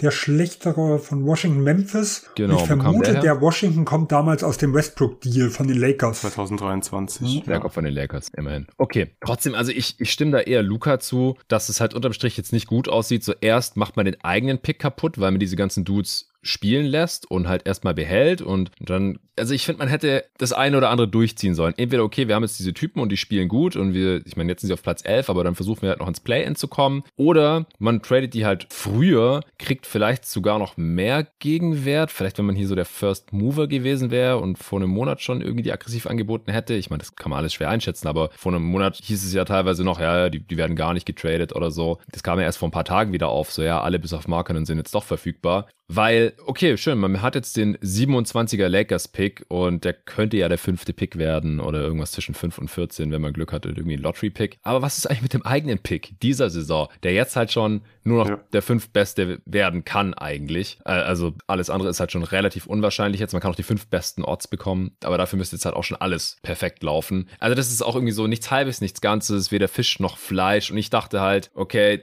Danny Ainge, der, der zieht jetzt hier die anderen über den Tisch und dann kann man halt sagen, okay, es hat sich wenigstens insofern gelohnt, dass man hier jetzt mehrere Firsts bekommen hat oder halt nicht noch selber irgendwie Seconds drauflegen musste oder so. Aber den Deal finde ich jetzt halt doch unterm Strich auch ein bisschen enttäuschend. Also ich, ich finde es einen soliden Punkt von dir, Sven, auch interessant, dass der Lakers-Pick halt wenigstens eine höhere Upside hat als vielleicht alles andere, was sie sonst so einzeln bekommen hätten oder wenn sie jetzt Beasley und Vanderbilt nur irgendwo anders hingeschickt hätten. Ja, kann sein, aber das ist, ah, weiß nicht, schon irgendwie ein bisschen ein Stretch. Und was die Lakers angeht, also ich finde es echt guten Value. Also Russell, Beasley und Vanderbilt zu bekommen und nur ein First abzugeben, das ist schon echt gut. So hat man jetzt halt noch die, die Upside im, im Sommer, wenn noch der 2030er Pick frei wird, dann die beiden noch zu traden, weil man halt da noch zwei hat. Man hat jetzt mehrere. Ja, einen hat man da einen. weil man kann den 29er und 30er nicht beide traden. Ja gut, aber dann halt ein Swap zum Beispiel. Also ja, du hast Swap, recht, genau. Genau, mit Swap, Swap kann man mit arbeiten, aber es ist trotzdem Swaps. nur einer frei im Sommer. Ja, ja, du hast recht, sorry. Und ähm, aber man hat jetzt mehrere Verträge, nicht diese, diesen einen Albatross 47 Millionen Expiring von Westbrook, sondern hat daraus jetzt äh, Beasley und Vanderbilt gemacht, die noch in die nächste Saison gehen. Man hat die Bird-Rechte von Russell, den man vielleicht für unter Max halten kann, wenn man das möchte, äh, weil vielleicht niemand anders ihm jetzt einen Max anbieten wird in der kommenden Free Agency. Also man, man ist jetzt deutlich flexibler, für diese Regular Season besser, auch für die Playoffs besser. Man ist jetzt auch tiefer insgesamt als vorher. Das passt alles irgendwie ein bisschen besser zusammen. Ich habe immer noch Probleme, jetzt wirklich Lineups zu finden, wo ich sage, das ist eine, eine gute Contender-Line-Up, weil immer irgendwas offensiv oder defensiv doch nicht so ganz passt. Also defensiv mit Vanderbilt und AD cool, aber offensiv ist es ein bisschen hässlich wahrscheinlich. Ähm, und wenn man jetzt diese Lineups mit viel Shooting, mit Russell und Beasley spielen lassen will, dann ist es halt defensiv wieder höchst fragwürdig. Also ich glaube, man kann da jetzt was finden, was im Westen schon so zu den, zu den besseren Lineups dann gehört, auch in der Postseason. Ich glaube, in der Postseason, wenn die Lakers fit sind, hat immer noch keiner Bock, gegen die zu spielen. Und insgesamt müssen wir uns, glaube ich, später mal noch drüber unterhalten, ob es jetzt überhaupt Contender gibt im Westen, die defensiv so richtig überzeugend sind, weil wir haben ja bei den Suns vorhin drüber gesprochen. Äh, jetzt bei den Lakers sieht es auch nicht so gut aus defensiv. Dann äh, bei den Nuggets ist es nach wie vor ein Problem, über die müssen wir nachher auch noch sprechen. Die haben auch ein paar wilde Trades gemacht. Clippers haben auch auch Trades gemacht. Also das, das ist alles super spannend. Ich finde, wir sollten noch die anderen Lakers-Deals äh, hier. Ja, kann kann ich vielleicht ganz kurz nochmal, also ja. wie gesagt, ich bin auch Bitte. grundsätzlich ein Freund von dem, was sie gemacht haben. Also ich finde das auch richtig gut für den Preis. Ich hätte nicht gedacht, dass sie es hinbekommen. Mich hat nur eins, also das, das Haar in der Suppe ist für mich, ich hätte an Lakers Stelle Minnesota rausgelassen und hätte Conley, äh, also jetzt Nickel Alexander Walker nehme ich jetzt mal raus, der ist für mich halt einfach nur äh, äh, Capfiller und hätte Conley genommen und hätte nicht äh, Dilo genommen. Ich weiß nicht, was ihr davon haltet, aber ich vertraue auf Conley deutlich mehr wie auf Russell. Ich bin natürlich auch der Conley-Fan, glaube ich, bei uns in der Gruppe. Ja, das glaube ich auch. Du hast Spencer Dinwiddie für ihn abgegeben. genau. in der Mock ja, also ich, wie gesagt, ich vertraue traue ihm deutlich mehr, weil so hätten sie eigentlich McLaughlin mitnehmen müssen, dass der in den Playoffs dann quasi für, für Dilo dann äh, spielen kann, weil letztes Jahr haben wir ja gesehen, dass äh, Dilo da teilweise unspielbar war und da habe ich deutlich mehr Vertrauen in Conley. Also ich hätte quasi Minnesota rausgehalten aus der ganzen Geschichte. Ja, also ich sehe den Punkt so ein bisschen. Ich bin halt nicht so ein großer Conley-Fan, aber ich stimme dir, glaube ich, schon zu, dass wahrscheinlich für diese Saison hätte ich wahrscheinlich lieber Conley als D'Angelo Russell, aber die Lakers, die werden halt keinen Titel gewinnen. Und deswegen, glaube ich, macht es halt schon Sinn, dass man zumindest ein bisschen äh, mittelfristig denkt. Und Conley ist halt schon wie alt? 35, 36? 35, ja. Das heißt, da ist bald Feierabend und Russell ist halt noch deutlich jünger, fast zehn Jahre jünger, glaube ich. Ja, und deswegen hätte ich persönlich lieber Russell genommen, auch wenn ich wirklich kein großer D'Angelo Russell-Fan bin. Jetzt, jetzt setze ich aber noch mal einen drauf. Also für mich hat Russell nur einen Vorteil. Und der eine Vorteil ist, dass sie dadurch noch jetzt im Sommer ein bisschen flexibler sind. Weil Russell läuft aus, ja. Ähm, Hachimura können sie ja auslaufen lassen. Beasley und Vanderbilt haben beide eine Teamoption oder ungarantiert, eins von beiden. Ja. So, ja. Das heißt, dort kann man rein theoretisch, wenn wirklich der dicke Fisch da ist, alles auslaufen lassen. Genau. Wenn das aber nicht mhm. äh, passiert, sondern wenn man die Leute verlängert, dann finde ich zum Beispiel Conleys Vertrag trotz des Alters viel interessanter, weil er läuft genau 2024 mit LeBron James aus. Wenn, wenn ich jetzt ja, Dilo im Sommer also, verlängere, da dann habe ich die Angst, dass das langfristig ist. Ja, also ich hätte bei Conley wirklich schon Angst ab nächster Saison. Ich vertraue ihm auch nicht mehr in den Playoffs. Jonathan hat es auch schon ein paar Mal gesagt. Ich glaube, die Defense von ihm ist einfach auch nicht gut. Klar, er ist irgendwie ja ein besserer Playmaker als Dilo, aber ich glaube, dass Dilo halt ganz gut neben LeBron passt. Da muss er halt nicht so viel Playmaking übernehmen. Dann kann er in erster Linie ein Spot-Up-Shooter sein. Ich habe es gesagt, er trifft gerade wirklich sehr, sehr gut, wenn er das halten kann. Also er wird er nicht halten können, aber einfach, wenn man es annähernd halten kann, dann glaube ich, passt das schon und dann bleibe ich dabei, dass ich dann halt lieber einen 26, 27-jährigen D'Angelo Russell habe, als halt so einen ganz alten Mike Conley. Es klingt so ein bisschen optimistisch wie vor dem Trade zu den Golden State Warriors, wo es heißt, hier kann er mal eine kleine Rolle spielen und er dann sofort sich beschwert, ja, dass er nicht mehr so im Pick and Roll Punkt, eingebunden ja. ist. ja. Dann also, tradet ihn LeBron einfach, wenn er sich beschwert. Ja, das geht nicht mehr, bis der Vertrag ausläuft. die, die, das ist vorbei seit zweieinhalb Stunden. ich, ich glaube halt auch, dass man mit D'Lo nicht nur in der Offseason flexibler ist, sondern auch ein bisschen mit den Rotationen, weil der kann sowohl mit LeBron und AD halt starten und ist dann eher ein bisschen mehr Offball unterwegs, ist der bessere Shooter als Conley einfach. Also der, der hat im Januar 46 Prozent seiner Dreier getroffen und in den vier Spielen im Februar bisher 43 Prozent, äh, 68 Prozent für Shooting, im Januar 64 Prozent, im Dezember 65 Prozent. Also der hat einen miesen Start im Oktober, November, die ersten 22 Spiele, die waren, die waren echt nicht gut. Aber ansonsten, also das zieht halt seine Saisonquote noch runter und da steht er trotzdem bei 39 Prozent bei hohem Volumen. Und du kannst ihn halt, wie gesagt, er ist ein ganz solider Fit neben LeBron, da stimme ich äh, Luca zu. Und er kann aber halt auch jetzt Westbrook, der weg ist, hier Six Man of the Year Kandidat Westbrook, kann ja auch seine Rolle übernehmen und halt den Benchmob ein bisschen anführen dann als Playmaker. Ich, ich glaube einfach, dass D-Law ein bisschen stabiler ist als Conley. Also wenn es mir jetzt auch nur um diese Saison gehen würde, dann hätte ich vielleicht gesagt, okay, da jetzt noch Conley rein statt Westbrook und wenn die Lakers einfach, wenn es ein bisschen besser gelaufen wäre bisher diese Saison, dann hätte ich auch eher das gemacht, so ein All-In-Move für diese Saison. Aber ja, diese Saison, da muss jetzt schon noch einiges zusammenlaufen. Erstmal, dass die solide in die Playoffs kommen und dann äh, können sie da vielleicht noch ein bisschen Neues machen. Aber es ist ja jetzt eigentlich schon ein bisschen zu spät. Das haben wir auch schon in diversen Pods gesagt, ich finde es besser, wenn die Lakers jetzt Moves machen, gerade wenn sie einen First abgeben, die ihnen halt auch über die Saison hinaus noch was bringen. Und das gilt ja für Beasley, das gilt für Vanderbilt und halt auch in gewissem Maße für, für D'Lo. Also ich, ich finde es schwierig zwischen den beiden. Das ist ein interessanter Spielervergleich. Ich finde auch Conley in Minnesota den deutlich besseren Fit. Einfach da im Pick and Roll mit Gobert haben wir einfach schon gesehen, dass es funktioniert und die brauchen einfach da mal einen erwachsenen Spieler auf dem Feld irgendwie, der, der einen Ball in der Hand hat. Da ist es für mich weniger eine Frage, aber jetzt bei den Lakers, finde ich, kann man schon den Case machen, dass D'Lo für diese Saison der etwas passendere Spieler ist und für die Zukunft halt nicht diese Downside hat, die Conley hat, einfach weil er alt ist und man halt die Flexibilität hat finanziell im Sommer. Deswegen, ja, ich finde es eigentlich gut, dass sie Minnesota mit hier reingenommen haben und äh, dass die Lakers Russell bekommen haben. Ja, die Lakers haben noch einen Deal mit Denver gemacht. Den finde ich auch gut. Also die Nuggets haben warum auch immer Thomas Bryant aufgenommen. Noch ein Center, der schlecht verteidigt und in den Playoffs wahrscheinlich nicht spielbar ist, weil er nur Drop verteidigen kann und das macht er nicht gut. Und das kennen wir halt schon in Denver. Und die Lakers haben dafür Davon Reed bekommen. Das ist ein ja, Fringe NBA-Spieler, aber immerhin halt ein Wing, dessen Gehalt nächste Saison nicht garantiert ist. Und drei Second-Round-Picks haben die Lakers hier noch drauf bekommen. Das ist eigentlich ein Top-Deal aus meiner Sicht. Thomas Bryant hatte jetzt, nachdem die für Vanderbilt getradet haben, sowieso eigentlich keine richtige Rolle mehr. Es sei denn, man hätte jetzt ganz gerne halt Offense gehabt von seinem Backup-Big. Das kann Vanderbilt natürlich nicht bringen.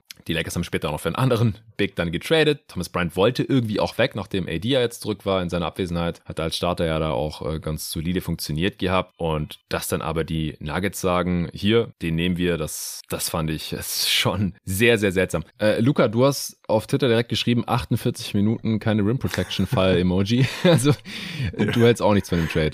Ja, also ich find's einfach witzig, weil man hat ja wirklich 48 Minuten keine Rim Protection, aber ich will es auch nicht überbewerten, weil Nikola Jokic wird einfach 40 Minuten im Playoff spielen. Klar, wäre cool, wenn du 8 Minuten einfach einen soliden Backup Center hast, der dich vor allem defensiv nicht killt. Ich persönlich hätte mich jetzt nicht für Thomas Bryant entschieden, der dich defensiv killen wird, aber bei ihm sehe ich immerhin die Upside, dass er in diesen acht Minuten, falls er in den Playoffs spielen sollte, offensiv zumindest Nuggets ein bisschen was bringen kann, mhm. damit es dann nicht äh, eine totale Katastrophe wird, sobald Nikola Jokic dann nicht mehr auf dem Feld steht. Er hat ja jetzt auch schon oder immer wieder in seiner Karriere gute Phasen gehabt, offensiv. Das Problem ist halt die Defense. Ich glaube, man kann es in der Regular Season irgendwie ganz gut verkraften, aber ja, ich glaube, es wäre einfach sinnvoller gewesen, sich einen defensiven Center reinzuholen, aber es ist einfach ein Backup-Center, der acht Minuten spielen wird. Für die Lakers, ja, ist es okay, ist ein guter Value auf jeden Fall, drei Seconds für Thomas Bryant zu bekommen. Der hat wirklich den Lakers auch geholfen dieses Jahr, vor allem als AD raus war, war es eine ganz gute Versicherung. Dann, dann, dann lief es offensiv zumindest gar nicht so schlecht. Aber ja, es ist für die Lakers ein guter Trade. Für die Nuggets frage ich mich so ein bisschen, ob es da nicht bessere Alternativen gegeben hätte. Ja, also drei Seconds zahlen für die Hoffnung, dass es keine Katastrophe wird, ist einfach ein scheiß Deal in meinen Augen. Also ich, ich verstehe es nicht. Es gibt doch defensiv solide Bigs quasi for free. Äh, was ich jetzt wurde gerade Deadman entlassen oder so, hätte ich auch noch besser gefunden und für den hätte man nichts zahlen müssen, auch wenn Deadman einigermaßen dann zu sein scheint. Ist jetzt nur ja, der erste der Name, der mir eingefallen ist. Ja, der ist sehr washed, stimmt ja, schon. Ja, Aber I don't know, ich hätte, glaube ich, lieber jemanden for free genommen, anstatt hier wieder denselben Fehler zu machen, den man auch die letzten Jahre gemacht hat mit Demarcus mhm. Cousins oder so. Das, das führt aus meiner Sicht einfach nirgendwo hin. Sven, hast du noch Anmerkungen dazu? Also mir hat es auch nicht gut gefallen. Ich glaube, den größten Wert, den er hat, ist jetzt vielleicht Ende der Saison, wenn die Nuggets wirklich mit so einem gewissen Vorsprung da sind und dann den versuchen noch bis in die Playoffs zu verwalten und dann Jokic vielleicht äh, weniger Minuten zu geben, weil der wird in, in den Playoffs ganz viele abreißen müssen. Ich glaube, dafür hat ja, er so einen spannend, gewissen ja. Wert und darüber hinaus aber eigentlich kaum. Und dafür ist es mir halt einfach auch zu teuer. Ja. Mhm. ja immerhin wird das On-Off im Defensive Rating für Nikola Jokic weiterhin gut aussehen. Äh, die Nuggets haben noch einen Trade gemacht und zwar Bones Highland, das war einer unserer Top-Trade-Kandidaten, Sven. Ja. Den haben sie jetzt getradet, der ist ja noch im Rookie-Vertrag und zwar zu den Clippers, interessanterweise. Und haben dafür nur zwei Seconds bekommen, 24er und 25er. Sind das die von den Clippers? Soweit ich weiß, ja. Das ja. müssten die von den Clippers sein, weil die haben noch einige von ihren eigenen Seconds. Ja, also, ja, haben also quasi 45 aufwärts, wenn, wenn keine Verletzungen sind. Ja, genau. Also nächste Saison dürften die Clippers noch gut sein sein. Übernächste vielleicht auch noch, wenn Kawhi und Paul George einigermaßen viel spielen, sind auf jeden Fall noch unter Vertrag. Und dafür haben sie jetzt Bones Highland mit reinbekommen. Finde ich für die Clippers top und für die Nuggets ist es auch wieder ziemlich enttäuschend, wie ich finde. Also ich finde, wenn, klar, ah, Highland wollte also jetzt weg, ja. aber wenn, wenn du jetzt nichts besseres Angebot bekommst, dann behalt ihn doch vielleicht einfach. Ich glaube, da ging es, wenn wir am, am äh, Dienstag drüber gesprochen haben, nachher ums Geld sparen. Ja, aber ist doch scheiße bei so einem ja, Spieler wie ja, Bones natürlich. Highland. Aber ich, ich glaube, die haben mit ihm abgeschlossen. Die nehmen die zwei Picks, sparen dann äh, die 2, was er kostet, Millionen plus die, die Luxussteuer dafür. Und wir hatten es ja mit, äh, sagen wir mal, am Dienstag ein bisschen angesprochen, wobei ich damit etwas mehr Gegenwert an picklastigen Sachen so äh, gerechnet hätte. Oder dass man halt Schmiss mit abgibt oder so Geschichten. Ja. Äh, aber so war es dann doch weit unter dem, was ich selbst im Worst Case irgendwo erwartet habe. Ja. ja, also die Denver Moves, die die gefallen mir beide nicht. Und das halt für ein Team, das eigentlich Finals-Ambitionen haben sollte. Schließen wir vielleicht noch mit dem dritten Lakers-Trade ab. Hm, darf ich mich noch kurz zu dem Trade äußern? Ja, klar, wenn du noch was hast. Ja, aber ich finde es ich find's wirklich fast schon ein bisschen peinlich, dass man diesen Move gemacht hat. Weil Bones Highland, der wird jetzt nicht darüber entscheiden, ob die Nuggets einen Titel gewinnen oder nicht. Aber es halt trotzdem jemand, der irgendwie ein bisschen Value hat und den einfach so zu verscherbeln für zwei wahrscheinlich schlechte Seconds zum direkten Konkurrenten im Westen dessen Need auch noch auf der Point Guard Position, oder die, die, also die hatten Need auf der Point Guard Position, das macht für mich einfach gar keinen Sinn. Und wenn du ein seriöser Contender bist, finde ich, dann machst du solche Moves nicht. Und die Nuggets haben einfach die letzten Jahre immer wieder solche, solche Moves gemacht, wo sie einfach nur Geld sparen wollen. Und das finde ich einfach scheiße, weil die sind einfach verdammt gut. Das, das ist einfach blöd, dass man dann solche schlechten Moves macht. So, dann behalt ihn doch einfach, bench ihn, lass Ish Smith spielen, aber dafür stärkst du die Clippers einfach nicht. Also also einfach aus dem Grund hätte ich diesen Deal schon nicht gemacht und das ist für mich überhaupt nicht nachvollziehbar, warum man solche Moves macht. Exakt, exakt. Das unterschreibe ich zu 100 Prozent. Äh, wir kommen gleich nochmal zu den Clippers zurück. Die haben nämlich noch einen Trade gemacht. Äh, lass uns die Lakers abschließen. Die haben mhm. noch Patrick Beverly weggetradet und haben dafür Mo Bamba von Orlando Magic zurückbekommen. Mhm. Die haben außerdem ein Second oder mehrere und ja. Cash zu den Orlando Magic geschickt. Ja, also ich habe es vorhin schon angeteasert. Mo Bamba jetzt als potenzieller Stretch Rim Protector noch bei den Lakers. Patrick Beverly, die, die wandelnde Playoff-Garantie. Also jetzt ist es klar, die, die Orlando Magic kommen ins Play-In ja. mit, mit Beverly. Ist ja klar, die Streak äh, bleibt äh, am Leben. Der kommt da jetzt rein und macht erstmal Alarm und pusht alle und peitscht sie an. Nee, ich weiß nicht so genau, was ich von dem Deal halten soll. Also klar, Mo Bamba in, in Orlando mittlerweile eigentlich überflüssig und die Lakers haben wahrscheinlich noch einen Big gebraucht hinter Vanderbilt und AD und wie gesagt, der Thomas Bryant Trade, der hat sich angeboten, nachdem der weg wollte und man da drei Seconds von den Nuggets bekommen hat. Mo Bamba weiß ich aber halt nicht, ob's ein Winning Basketball Player ist. Es gibt ja Gründe, wieso er im Sommer jetzt nicht die tollen Angebote bekommen hatte in der Free Agency, wieso die Orlando Magic ihn jetzt hier abgegeben haben. Er enttäuscht im Prinzip gemessen an seiner Draft-Position, ist äh, einfach kein solider Defender und offensiv auch ziemlich äh, inkonstant. Klar, er wird den Lakers jetzt nicht großartig wehtun, weil den Playoffs wird er wahrscheinlich einfach nicht spielen, solange AD und Vanderbilt fit sind, wenn die Lakers überhaupt hinkommen, nach wie vor, klar.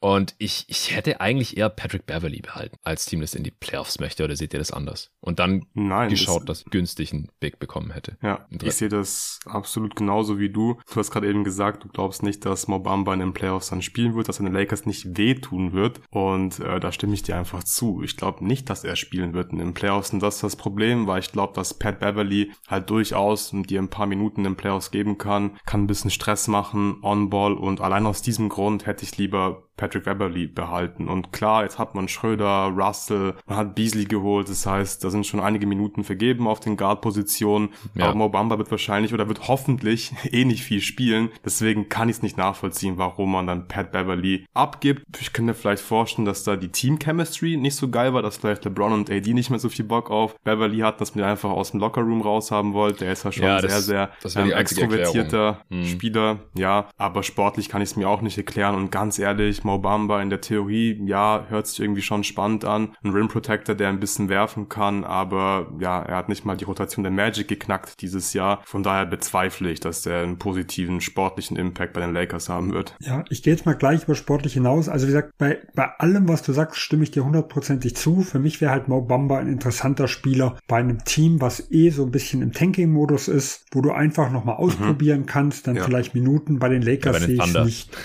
genau, so wie ich es probiert hatte.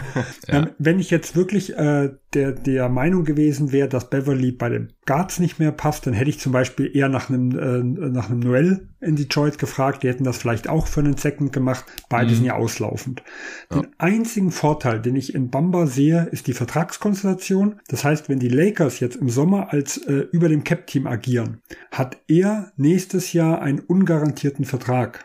Während man mhm. bei Beverly zum Beispiel, wenn man dann irgendwas mit Assets oben drauf machen will, ähm, müsste man in seinen Trade machen, was immer äh, zu, zu gewissen Schwierigkeiten führt, je nachdem, ein Team ist dann Hardcap und so Dinge. Das heißt, wenn ich im Sommer vielleicht seinen Vertrag traden möchte, dann finde ich den interessanter wie den von Beverly. Aber das ist eigentlich der einzige Vorteil und der hat wirklich nichts mit dem Sportlichen zu tun, den ich an Mo Bambas Vertrag sehe im Vergleich zu Patrick Beverlys. Ja, ja interessanter ja. Aspekt. So könnte man es rechtfertigen Aber, oder halt mit den Off-Court-Sachen. Ja. ja, also sportlich ist es einfach überhaupt nicht nachvollziehbar und vor allem auch nicht konsequent nach dem Win-Out-Trade für Russell und für Beasley und Vanderbilt, weil ich halte es wirklich nicht für ausgeschlossen, dass Dilo halt wieder eine Serie spielt, wo man sich denkt, ah, ich glaube, wir brauchen einen anderen Point Guard. Das war letztes Jahr der Fall. Da hat McLaughlin plötzlich Spiele geclosed und Beverly kannst du halt schon ein bisschen vertrauen. Also deswegen denke ich, sind die Lakers eigentlich nicht in der Position, um hier Playoff-Spieler einfach zu, ja, verschenken, mehr oder weniger. Ja, es ist halt ein Spieler, den man, wo man weiß, dass er Teil von der Playoff-Rotation sein kann. Genau, ja. Sei es jetzt als Starter mit eher 30 Minuten, das ist dann wahrscheinlich schon ein bisschen overstretching, aber mhm. zumindest mal von der Bank irgendwie noch. Also mir ist schon auch aufgefallen, als ich äh, heute Mittag mal die äh, 2K-Roster direkt aktualisiert habe, dass die Lakers jetzt verdammt viele Guards haben und die eigentlich gar nicht mehr alle wirklich spielen können. Du hast ja schon äh, gerade die genannt, die reingekommen sind mit Russell und, und Beasley, die wir uns vorher unterhalten haben. Schröder hatte bisher eine relativ große Rolle. Klar, Westbrook ist jetzt weg, seine 30 Minuten, äh, können direkt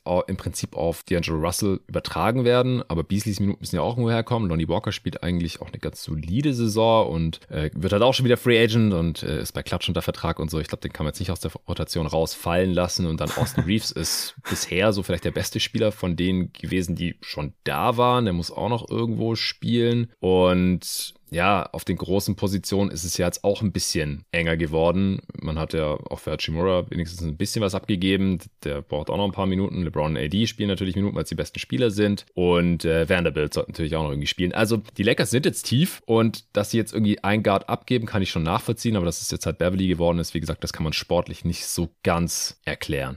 Aber ansonsten können wir jetzt, glaube ich, hier schon mal ein Fazit äh, bei den äh, Lakers aussprechen. Mhm. Unterm Strich war das eine ziemlich solide Deadline. Deadline. Also eine überraschend gute Deadline von Rob Pelinka. Also ich finde sie nicht perfekt aus den gerade genannten Gründen. Gerade der letzte Deal finde ich einfach nicht so ganz nachvollziehbar. Aber wie gesagt, da haben wir halt auch nicht hundertprozentigen Einblick, ob da jetzt die finanzielle Flexibilität im Vordergrund stand oder ob halt wirklich LeBron und Eddie vielleicht keinen Bock mehr auf Beverly hatten. Who knows? Aber ansonsten der Deal mit den Jazz und Wolves war top. Da sind sie aus, als Sieger aus dem Deal gegangen, meiner Meinung nach. Top Value. Ja, es war jetzt halt kein Star auf dem Markt oder sowas. Auch Bogdanovic hätte ich jetzt auch nicht unbedingt besser gefunden. Also ich hätte jetzt lieber diese drei Spieler genommen als nur Bogdanovic für. Bogdanovic wäre auch plus X gewesen. Also wie gesagt, eventuell Alec ja, oder es hätte ja irgendwas ja, ja. noch mit drauf gemusst. Hast du recht. Trotzdem, den Deal fand ich geil. Bryant fand ich einen soliden Move. Äh, Nuggets ein bisschen abgezogen. Und ja, der Beverly Bamba Trade, der reißt jetzt natürlich auch nicht alles runter. Ja, aber es ist, ist ja schon makaber, wie sie quasi versucht haben, den Schritt zurückzugehen, den sie damals mit Westbrook versaubeutelt haben. Weil jetzt sieht das mm. Team schon ein bisschen ähnlicher aus, wenn auch nicht ganz so qualitativ hochwertig wie vor dem Westbrook-Deal. Ja, leider zwei Saisons absolut versaut und verschenkt. mit noch einem sehr starken LeBron durch diesen Westbrook-Deal. Aber diese Ära ist jetzt zu Ende. Und es hat zwei Picks gekostet. Damals einen noch zusätzlich, um Westbrook zu bekommen und jetzt einen, um wieder loszuwerden. Und damals haben sie auch den 22. oder sowas, den sie davor kurz gepickt hatten, hatten sie auch weitergegeben noch. Ja, tough. Okay, wo wollen wir denn weitermachen? Wir haben die Clippers schon angeschnitten. Sollen wir da mal weitermachen? Können ja, wir machen. Gerne. Die haben ja einiges getan. Ja, vielleicht mhm. ganz kurz. Mason Plumley ist tatsächlich ein LA Clipper geworden. Wir haben es prophezeit. Nicht ganz so, wie wir es, wie du es vorhattest, Luca. Und dann äh, haben wir uns ja dann mhm. kollektiv dagegen entschieden, weil wir festgestellt haben, dass allein dieser Trade, in die Trade Exception insgesamt die Clippers und damit Steve Ballmer ungefähr 100 Millionen Dollar gekostet hätten. Nee, sie haben Reggie Jackson dafür nach Charlotte geschickt und der verdient sogar mehr als Plumlee, deswegen hat Barmer dadurch effektiv sogar Geld gespart. Uns ist nicht ganz klar, warum die Hornets es gemacht haben. Reggie Jackson wird jetzt auch rausgekauft werden, hat Shams schon vorhin getweetet, aber es ist von keiner Kompensation für die Hornets die Rede. Also eigentlich. Ich habe von Seconds gelesen. Hast du ge gelesen, okay. Ja, gut, vorher auf Twitter hatte ich es nicht. Vielleicht, gut, jetzt solche Updates kommen ja teilweise erst später. Ja, weil ansonsten wird es ja gar keinen Sinn machen für die Hornets. Nee, es sei denn, Jackson verzichtet jetzt auf so viel Geld, dass es insgesamt billiger ist als Plumlee, aber das glaube ich eigentlich auch nicht. Ah. Ja, und auch die Trade Exception, weil, nee, haben sie ja gar nicht, weil die Trade Exception wurde ja genutzt von den Clippers für Bones Highland. Das heißt, sie mhm, konnten ja, ja Plumlee da überhaupt nicht reinmachen, dass sie eine hätten, aber selbst das hätte ja, ja wenig gebracht, mhm. weil sie ja vermutlich nicht über dem Cap sind nächstes Jahr. Also, also Reggie Jackson müsste auf über zwei Millionen verzichten, dass er insgesamt sie weniger kostet als Plumlee. Also, oder dann wäre es ungefähr gleich viel. Ja, I don't know. Ich, ich verstehe nicht. Also, es müssen, er muss irgendwie Second mindestens mindestens zu den ja. Hornets gegangen sein. Ja, oder halt Cash. Mm, ja, klar. Also das ist das, was ich mir noch vorstellen kann, dass, dass die vielleicht alles, was der Buyout kostet, noch an Cash dazugelegt haben, weil das ist ja für jemanden wie, wie Jordan, glaube ich, dann nicht ganz uninteressant. Also haben wir auch bei den Bulls gesehen, die haben ja teilweise auch die Zweitrunden-Picks verscherbelt. Der eine oder andere nimmt die Millionen vielleicht gern mit. Also das könnte ich mir als einziges sonst noch vorstellen. Mm, ja, das ist durchaus möglich. Ja. Das wird ja kaum gemeldet. Ja, ja äh, was haltet ihr von Plumlee bei den Clippers? Luca, das war deine Idee? Ja. es ist solide. Also sie, sie, sie, ja, sie brauchen nicht unbedingt ein Backup-Center. Ich glaube, in den Playoffs werden wir wahrscheinlich dann eher wieder die Lineup sehen, wo sie sehr viel äh, Small Ball spielen, wo sie wahrscheinlich mit Subat starten und er dann einfach der einzige Center in der Rotation ist. Aber man hat einfach eine Versicherung dafür, dass wenn Subat verletzt ist, dann kannst du einfach Plumlee ein paar Minuten geben und ja, der wird jetzt keinen riesen Impact haben in den Playoffs. Aber das ist ein solider Trade, weil man einfach ja fast nichts dafür abgegeben hat. Ich finde es auch gut, dass man jetzt gesagt hat, hey, Reddy Jackson und John Wall, das hat mit euch überhaupt nicht funktioniert und wir mm. ziehen komplett die Reißleine. Ihr müsst beide gehen. Sie haben sich Bounce rein reingeholt, der sehr billig war. Von daher passen diese Moves insgesamt einfach sehr gut zusammen und ja, gefällt mir aus Sicht der Clippers.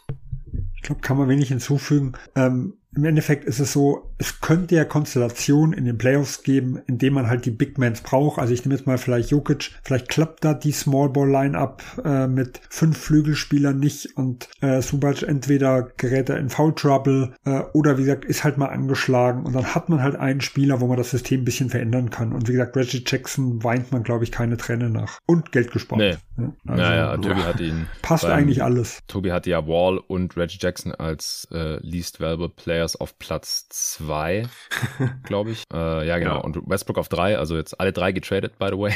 Nur Kevin Porter Jr., seine Nummer eins, ist noch da. Mein Least Valuable Player war Jack Crowder, wurde auch getradet. Also ja, ist anscheinend kein, kein gutes Omen gewesen, beziehungsweise vielleicht ein gutes Omen für die Franchise dann, aber halt nicht für den jeweiligen Spieler, wenn er bei dem Team bleiben wollte.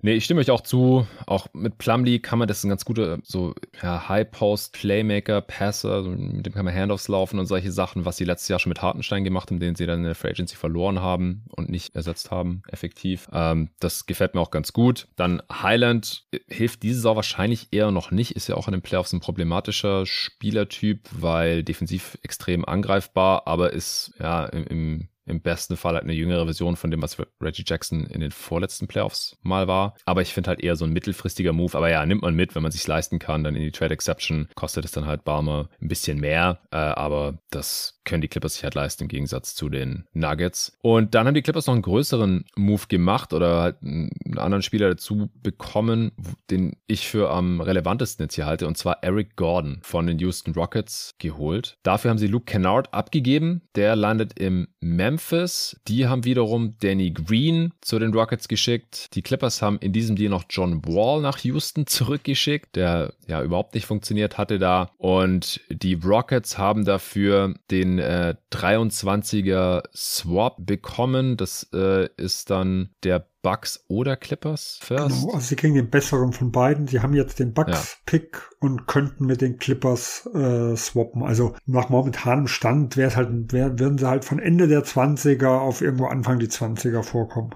Genau, also irgendein Pick in den 20ern wird es wahrscheinlich sein und der der Clippers wird wahrscheinlich der bessere sein, es sei denn, die machen jetzt hier irgendwie noch einen crazy Run. Die Clippers haben drei Seconds von den Grizzlies bekommen, was ich nicht so ganz verstehe, weil die Clippers haben aus meiner Sicht den besten Spieler zumindest, was Playoff-Upside angeht, bekommen mit Eric Gordon und Luke Kennard, ja, haben wir ja schon gesehen, dass der in den Playoffs früher oder später nicht mehr wirklich spielbar ist, weil er halt die ganze Zeit attackiert wird. In der Defense solider Shooter, aber da auch nicht elitär, was das Volumen angeht. Also was Memphis angeht, verstehe ich den Deal Ehrlich gesagt nicht. Äh, Clippers top, weil Eric Gordon halt total gut reinpasst. Ist halt auch ein Spieler, der switchen kann, weil er kräftig ist und lange Arme hat. Ein bisschen streaky, als Shooter, aber kann auch ein bisschen was auf the Bounce machen. Also von den Clippers Top Deal. Und dann noch John Wall losgeworden, den die Rockets wahrscheinlich wieder rauskaufen. Ich weiß nicht, ob sich nochmal ein Team erbarmt und hofft, dass es einfach besser dann aussieht als jetzt bei den Clippers. Für Danny Green tut es mir ein bisschen leid. Der hatte sich ja da offensichtlich auf, seinen, auf seine Rückkehr in Memphis gefreut, aber auch den werden die Rockets höchstwahrscheinlich rauskaufen. Und dann kann er sich auch nochmal einem besseren Team an, anschließen. Ja, ich hoffe es auch für ihn. Ja, Luca. Also ich sehe, ja, ich sehe es genauso wie du. Sportlich ist es vor allem für die Clippers ein sehr guter Trade. Ich check auch überhaupt nicht, warum die Clippers hier drei Seconds bekommen und Eric Gordon. Verstehe ich nicht ganz, aber ja, gut gelaufen für die Clippers. Man muss auch sagen, ist schon ziemlich krass, was die Clippers da jedes Jahr aus dem Hut zaubern zur Trade Deadline. Haben ja eigentlich immer sehr begrenzte Mittel und verstärken sich dann trotzdem halt regelmäßig ja. zur Trade Deadline. Das gefällt mir schon sehr gut. Auch so dieses Mindset, dass man einfach trotzdem immer besser werden möchte und sich immer, ja, verstärkt, wenn sich eben eine Möglichkeit ergibt und auch heute hat man ja diese Chance genutzt, dass Bones Highland halt einfach auf dem Trademarkt war. Man wusste, der Preis wird nicht so hoch sein, weil die Nuggets ihn loswerden wollen und ja, das haben sie einfach genutzt. Auch hier Eric Gordon passt sportlich sehr, sehr gut rein. Ich stimme dir zu, ist auf jeden Fall mehr ein Playoff-Spieler als Luke Kennard. Ich kann es aus der Perspektive von Memphis nicht ganz nachvollziehen, weil ich mir halt nicht sicher bin, wie washed Danny Green ist, weil in der Theorie wäre das ja eigentlich ein ziemlich nicer Playoff-Spieler für die Grizzlies, der ihnen einfach so ein paar Minuten als 3D-Wing geben kann. Klar, nicht mehr ganz so gut wie in seinen jungen Jahren als Defender, aber ich glaube, er ist immer noch ein solider Teamverteidiger, trifft den Dreier normalerweise ja auch ganz solide und bei Luke Kennard bin ich mir halt unsicher, ob er, also wie viel er spielen kann in, in den Playoffs halt. Klar, er ist ein sehr guter Shooter, die Quoten sind krass, eigentlich jedes Jahr über 40 Prozent bei mindestens neun Dreiern pro 100 Possessions. Er ist halt jünger, also wahrscheinlich ist es irgendwie auch nachvollziehbar aus der Sicht von Memphis. Aber ja, ich glaube, die Clippers sind hier ganz klar der Gewinner von diesem Trade. Ja, also ich finde, den Clippers geht auch am besten. Ich glaube, das Interessanteste ist, dass halt Eric Gordon mehrere Positionen verteidigen kann. Das ist ja, ja, so bei diesen, sag ich mal, Lineups, die die Clippers gehen, wo eigentlich jeder verschiedene Positionen verteidigen kann, finde ich sehr interessant. Ähm, ich versuche es auch mal immer aus Memphis Sicht nochmal zu verstehen. Ich glaube, das Shooting ist schon ein Problem in Memphis und da ist halt Kanada wirklich äh, gut. Und ähm, äh, die, ich sag mal, er tut nicht allzu weh, ihn jetzt zu holen, weil im nächsten mhm. Jahr ist er quasi auslaufend. Danach hat ja. er nämlich eine Teamoption. Und äh, als immer wieder äh, GM der, der Memphis Grizzlies in den Mockdingen ist es halt nicht so einfach, um, äh, also um die Spieler, wo die, wo die ja viele behalten wollen, ein Trade zusammenzubasteln und Gehalt zusammenzubekommen. Und das kann äh, jetzt im Sommer oder auch nächste Deadline auch wieder relativ interessant sein, einen 15 Millionen auslaufenden Vertrag zu haben, wenn er jetzt wirklich nicht passen sollte. Äh, interessanter, wie das vielleicht in Danny Green ausläuft und sie ihn dann äh, eventuell nicht verlängern. Also ob ich jetzt dafür drei Seconds zahlen würde, weiß ich nicht. Aber ich kann so dieses, diese Grundgedanken schon verstehen. Ich finde das nicht komplett falsch, aber mir ist es halt ein bisschen zu teuer. Ja, ja, mir auch. Also ich glaube, es deutet halt einiges darauf hin, dass Danny Green leider washed ist. Er kam jetzt sehr schnell von seiner Verletzung zurück. Das war positiv. Er hat jetzt drei Spiele gemacht. Muss zugeben, dass ich nichts von seinen 43 Minuten insgesamt gesehen habe. Er hat da drei von elf aus dem Feld geschossen jetzt insgesamt, aber drei von acht von Downtown. Das sieht ganz gut aus, aber keinen seiner drei Dreier dann eben. Neun Punkte insgesamt, äh, aber auch drei Turnovers, sechs Fouls. Also ja, es ist natürlich super small sample size jetzt hier, aber ich denke, die Grizzlies haben sich das angeschaut, haben gedacht, hey, Kennard können wir immerhin in der Regular Season jetzt noch spielen lassen und dann vielleicht Matchup abhängig auch ein paar Minuten in den Playoffs und dann nächstes Jahr haben wir immerhin halt noch diesen Salary Slot. Ja, okay, aber ein geiler Move war es jetzt nicht für Memphis. Man hätte sich viel mehr erhofft da. Ja, genau. Also wenn, wenn halt die Upside oder wenn die Hoffnung vielleicht war für OG zu traden oder sowas, dann war das jetzt eine bisschen enttäuschende Deadline von Memphis, denn sonst haben die auch nichts gemacht. Die Clippers hätten wir damit jetzt auch durch. Solide Deadline, oder? Also Plumlee bekommen, äh, Eric Gordon und Bones Highland, äh, ohne insgesamt mehr Tax auch zu zahlen. Also das hat sich ausgeglichen mhm. hier mit den Moves. Das ist doch eigentlich stark. Also man hat jetzt auch nichts ab, also Wall und Jackson abgegeben, die konnten wir eh nicht brauchen. Kennard war in Playoffs nicht so wirklich spielbar. Also ja, ist auf jeden Fall ein Kandidat für die Gewinner dieser Deadline, die wir ganz am Ende auch noch kurz besprechen. Auf jeden Fall. Also für die Mittel und ohne den 28er Pick oder irgendeinen, irgendeinen späteren Swap anzufassen, ähm, fast optimal gelaufen. Ja. Und nicht für Kyrie getradet. ja, zum Glück. ja, ja, Also ich fand die Trades vor allem vom Value her sehr, sehr gut. Ich glaube, dass im Endeffekt nur Eric Gordon wirklich was bringen wird in den Playoffs. Äh, ja. Du hast vorhin schon kurz angeschnitten, Jonathan, dass Bones wahrscheinlich noch nicht so weit ist, dass man ihn in den Playoffs vertraut, aber der war halt vom Value her einfach sehr billig, dieser Trade, oder sehr gut vom Value mit diesen zwei Seconds, die man da nur abgeben musste. Und wie Sven gesagt hat, die Mittel sind begrenzt bei den Clippers und von daher hat man, finde ich, hier wieder das Maximum wahrscheinlich rausgeholt. Wart mal ab. Im nächsten Jahr wird dann Bones Highland mit irgendeinem der anderen Verträge verschifft für wieder ja. ein bisschen was Besseres. ja, ja, ja, Da ist der dann so dieses kleine Asset, was er halt sonst mit den Zweitrunden-Picks dann immer nutzen. Ja, Okay, ähm, wir haben jetzt gerade schon Houston angeschnitten, die hier im Prinzip diesen Late First äh, aufgenommen haben in der kommenden Draft und halt die Gehälter von Green und Wall, die sie dann sehr wahrscheinlich rauskaufen werden, dann Eric Gordon eben abgegeben, finde ich auch solides Business eigentlich. Und die haben auch noch einen Deal mit den Atlanta Hawks gemacht, Garrison Matthews dorthin geschickt, genauso Bruno Fernando. Und dafür haben sie Justin Holiday und Frank Kaminski aufgenommen, die sie jetzt auch nicht wirklich gebrauchen können. Vielleicht entlassen sie sie die auch direkt und dann noch zwei Seconds bekommen. Mhm. Finde ich auch einen soliden Deal unterm Strich. Also zwei Seconds. Ja. Ja, nichts Großes, aber okay. Ja, nee, kann man glaube ich nicht äh, viel mehr erwarten für Garrison Matthews und Bruno Fernando. Was ich vielleicht noch anmerken würde zu Eric Gordon und zu dem Trade jetzt, ich finde, dass Houston auch hier einfach zu lange gewartet hat, weil ich glaube, ja. da wäre einfach mehr drin gewesen und vor allem es war ja schon vor zwei, drei Saisons absehbar, dass die Rockets einfach in dem Rebuild stecken und auch erstmal bleiben werden dass Eric ja, Gordon nicht Teil des nächsten guten, genau, dass er nicht Teil des nächsten guten, ja, dass er nicht Teil des guten nächsten Rockets Teams sein wird und deswegen hat man auch hier einfach viel zu lange gewartet. Da hätte man safe einen First Round Pick bekommen können vor zwei Jahren. Ja, ich hatte ihn ja letztes Jahr schon auf Platz zwei meiner Trading Liste und wurde dann mhm. bitter enttäuscht, äh, was das angeht. Also da habe ich schon kaum verstanden, weil da hätte man noch ja. im Contender zwei Playoff Runs mitnehmen können und wenn man dann noch ein bisschen schlechteren Vertrag mit aufnimmt, dann hätten wir sicher was bekommen. Und das ist halt jetzt dieses Jahr deutlich schwieriger gewesen. Ja, ja, immerhin haben sie ihn jetzt noch getradet, bevor dann im Sommer äh, Free Agent wird. Es sei denn, die Clippers werden Champ, weil dann wird das Gehalt von Eric Gordon natürlich garantiert ja. für die nächste Saison 20 Millionen. Aber ich glaube, das die ist die Form dann auch scheißegal. Ich, ja, genau. Ich sagen. Ja. ja, ja safe. Ähm, ja, die Hawks, die bekommen mit Garrison Matthews noch einen Shooter in die Rotation, können sie dringend brauchen. Justin Holiday hat keine Rolle mehr da gespielt. Frank Kaminski, wenn alle Bigs fit sind, und auch nicht. Fernando, ja, schlägt halt eher so in diese Rim-Running, Shot-Blocking-Kerbe, wie halt auch Capella und Okongwu, die ja vorhin in der Rotation sind. John Collins wurde, wie gesagt, nicht getradet. Da gab es übrigens anscheinend Verhandlungen mit den Detroit Pistons. Auch das kommt uns irgendwer bekannt vor. Äh, äh, sie haben. mit den Suns auch. John Collins mit den Suns, oder was? Ja, der wäre, ja, war wohl im Gespräch, wenn nicht die Richtung, also wenn nicht der Besitzer noch gesagt hätte, dass sie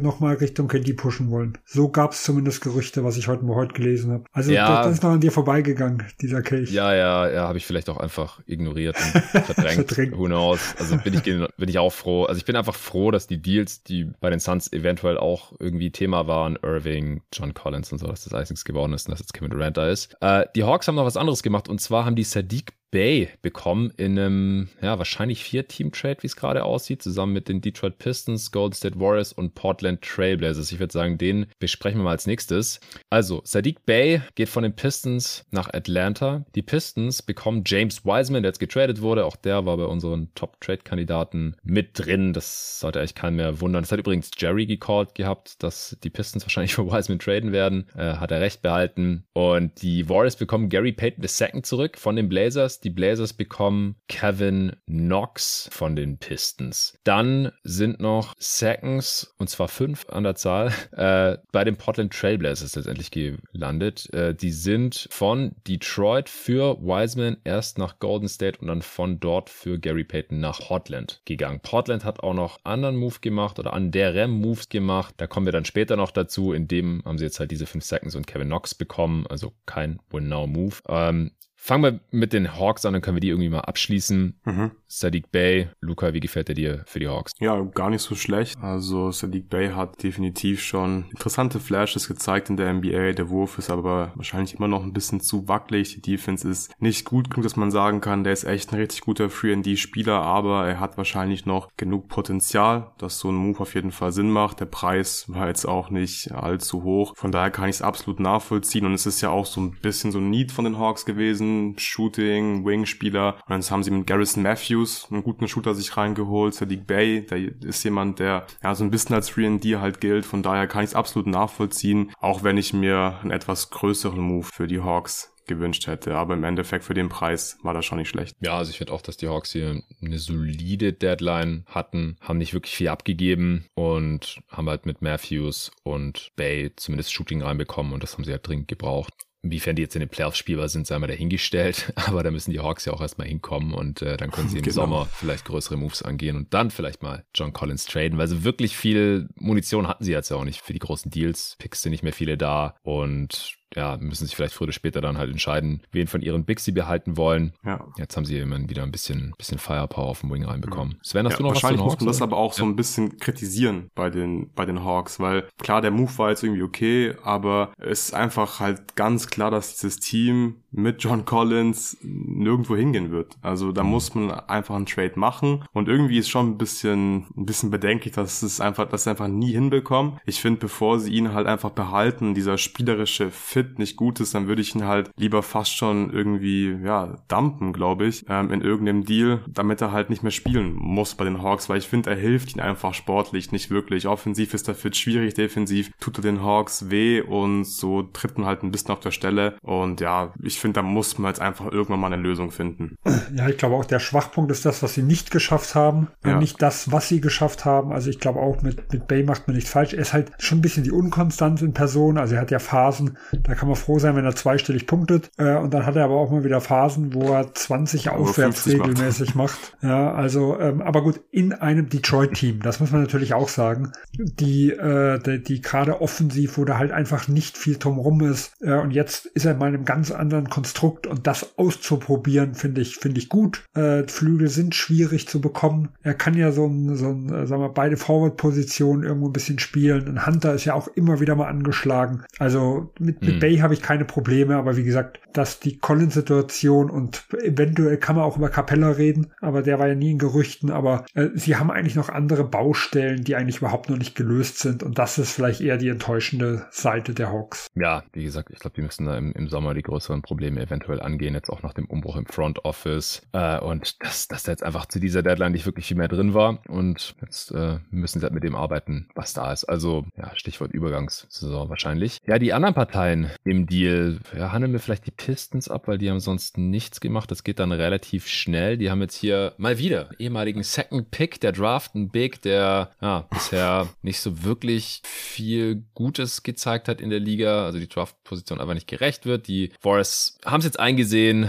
haben in den sauren Apfel gebissen, sparen einen Haufen Tax, kommen wir nachher noch zu und äh, haben James Wiseman abgegeben nach ja nur gut zwei Jahren jetzt in seiner dritten Saison. Und die Detroit Pistons haben gesagt, ja hier komm nehmen wir mal was da noch geht. Sadiq Bay abgegeben, dem sie im Sommer dann jetzt halt keine Extension vorzeitig geben müssen und der irgendwie schon ja länger jetzt auch in Gerüchten war, irgendwann Ende November glaube ich schon. Da war das noch so ein bisschen verwirrend, weil er irgendwie schon so zum Young Core gezählt worden war. Ja, Kevin Knox hatte sowieso keine Rolle für die Zukunft gespielt und dann halt noch ja fünf Second Rounder halt abgegeben, kein First für James Wiseman. Äh, Sven, was hältst du von dem Move?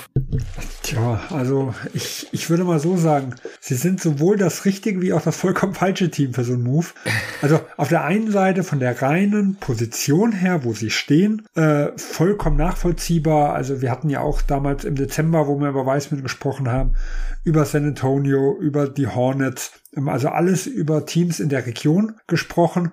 Äh, und wenn sie noch viel in ihm sehen, und sie waren scheinbar auch relativ heiß bei ihm auf den, beim Draft damals, so hieß es ja, also äh, kann ich ja, das stimmt, absolut, er war auf eins auf ihrem Board. Genau, ja. das zumindest so die Gerüchte, dann kann ich das vollkommen nachvollziehen. Auf der anderen Seite, wenn ich mal den Kader angucke, dann äh, weiß ich nicht, wie das jetzt, also da, wie das so funktionieren soll in der Praxis. Mhm.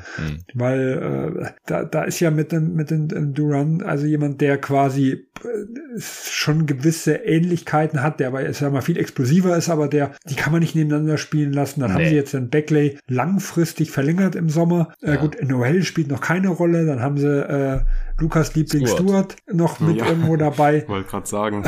Und, und Spacing drumrum ist immer so ein Problem. Und wie gesagt, in, in Bay passte eigentlich von der reinen Position her zu dem, was dabei ist, viel besser wie in Wiseman. Mhm. Also äh, deswegen sage ich ja, wie gesagt, vom Grundsatz her kein Problem, dass so ein Team so jemand ausprobiert. Aber von der, von den gesamten Positionen her bin ich da schon skeptisch, dass das da optimiert werden kann. Also dass er da wirklich gute Entwicklungschancen hat. Oder dass andere auf der Strecke bleiben. Also da weiß ja. ich noch nicht, wie das umgesetzt werden soll. Ist eben noch was ja, ich glaube, ich sehe es, ja, ich sehe es noch negativer als Sven, weil ich finde, selbst im Vakuum betrachtet, finde ich Sadiq Bay besser und vielleicht sogar auch spannender als James Wiseman. Und dann kommt natürlich dazu, was Sven gerade eben gesagt hat, es passt halt von der Position her auch überhaupt nicht, weil Duran hat schon, finde ich, genug Flashes gezeigt, dass ich mir eigentlich nicht nochmal so einen Prospect reinholen möchte, dass der Minuten braucht, damit er sich entwickeln kann. Deswegen kann ich es nicht nachvollziehen und Sadiq Bay ist noch jung genug gewesen, dass man ihn halt behalten kann und eher ihn weiterentwickelt und weiter ausprobiert, weil er passt halt deutlich besser rein. Und äh, ich kann es wirklich nicht nachvollziehen, warum man diesen Trade gemacht hat aus Pistons Sicht. Klar, ehemaliger Second Pick, aber ich finde, es spricht wirklich sehr wenig dafür, dass die Pistons hier das richtige Team waren, um James Wiseman auszuprobieren. Ja, also ich, ich finde es auch im, im Vakuum einfach zu teuer. Sadie Bay sollte mehr Wert haben als James Wiseman. Kevin Knox hat keinen ja. Wert, äh, aber also weder positiv noch negativen. Einfach Salary Filler im Prinzip und dann noch fünf Seconds draufzulegen, das, das sehe ich halt einfach auch überhaupt nicht. Also, wenn die jetzt noch keine großartigen Big Man Prospects hier gehabt hätten oder halt nicht dieses Paket hätten, diesen Preis hätten zahlen müssen, ja, okay. Wie gesagt, bei den Spurs hätte ich es total gesehen, bei den Hornets auch, vielleicht auch bei den Rockets. Aber von diesen Tanking-Teams finde ich halt die Pistons den schlechtesten Fit und dann war es noch teuer. Also das halte ich eigentlich auch für einen ziemlich schlecht Trade. Und was Cedric Bay angeht, wie gesagt, das ist eigentlich komisch, dass der so früh in Gerüchten aufgetaucht ist, äh, quasi zu Beginn seines dritten Jahres in Detroit. Das, das, da muss es eigentlich irgendwelche Sachen geben im Hintergrund, die wir jetzt wissen. Anders kann ich mir überhaupt nicht erklären. Ja.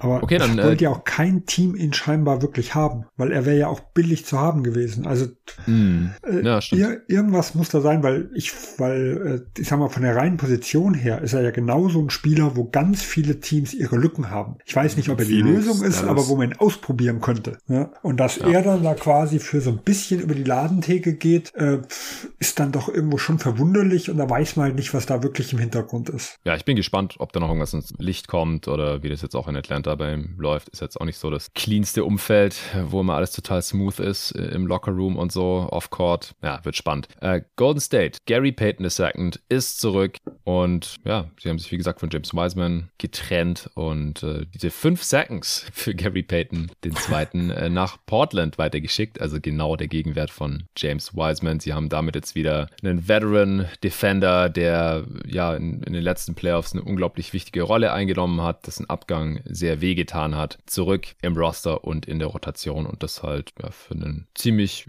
günstigen Preis. Also ich finde das ein, einen guten Move. Ja, ich liebe den Deal für die Warriors. Ich, ich finde es eine schöne Story, dass Gary Payton zurück bei den Warriors ist. Der wird den sportlich auf jeden Fall helfen. Der war teilweise in den Finals ja wirklich ein wichtiger Spieler mit seiner, mit seiner Defense gegen Jalen Brown beispielsweise. Und ja, James Wiseman, der hätte definitiv keinen positiven Impact in den Playoffs. Und ich finde, du musst einfach, wenn du Steph Curry, Draymond Green, Clay Thompson in dem Alter hast, dann musst du Win-Now-Moves machen. Jetzt hat man sich, glaube ich, auch, ja, ein bisschen verabschiedet von diesen Two-Timelines Traum und das ist, glaube ich, eine richtige und vor allem auch eine wichtige Entscheidung jetzt gewesen und deswegen gefällt mir der Deal für die Warriors wirklich richtig gut und das war echt wichtig, dass die Warriors hier einen Win-Now-Move gemacht haben, weil ich finde es einfach unfair, wenn jemand wie Steph Curry auf so einem krass hohen Niveau zockt, letztes Jahr Meister geworden ist und das Front Office an das Team nicht verstärkt. Ich finde, die Warriors, die mussten was machen Richtung Win-Now, das haben sie jetzt gemacht, von daher Top-Trade.